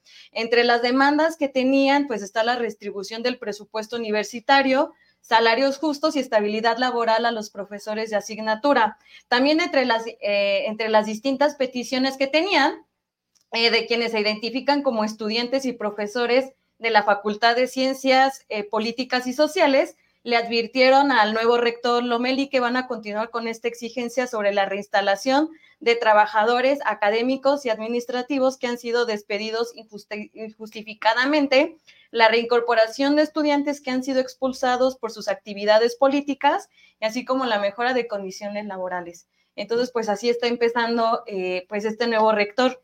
También contarles que la pequeña Amal, que es una marioneta de 3.5 metros de altura, eh, que simboliza a una niña refugiada siria de 10 años, pues ya llegó a Ciudad Universitaria el día de hoy. Por ahí tenemos las imágenes disponibles y también pueden encontrarlas en internet a la pequeña niña, siria llegando a Seúl. Y finalmente les quiero contar que hoy el Ejército Zapatista de Liberación Nacional ha cumplido 40 años. Fue fundado el 17 de noviembre de 1983 en una comunidad ubicada en la selva lacandona y ha tomado muchísima fuerza también internacionalmente por la reivindicación de los pueblos indígenas. Y nada más acordarles que este fin de semana van a estar organizando un evento, Resonancias del Caracol, y pues va a ser en la Ciudad de México. Julio, regresamos contigo. Muy bien, pues estamos ya justamente en el momento de cerrar nuestra transmisión. Son las 3 de la tarde con 27 minutos. Ha tenido usted información, análisis, debate, la mesa del más allá y todo lo necesario para que hoy podamos decirle gracias por habernos acompañado a lo largo de la semana en este día en particular. Recuerde que hoy a las 5 de la tarde está Paco Cruz con su videocharla cruzada y yo estaré a las 9 de la noche en una videocharla astillada. 5 de la tarde con Paco Cruz, 9 de la noche con un servidor. Así es que, Alex, muchas gracias por haber estado aquí. Gracias por todo. No, Julio, gracias a ti, gracias a la audiencia por habernos acompañado toda la semana, ya saben, el lunes, con mucha fuerza como siempre. Con mucha fuerza, y estaremos. Gracias, hasta pronto.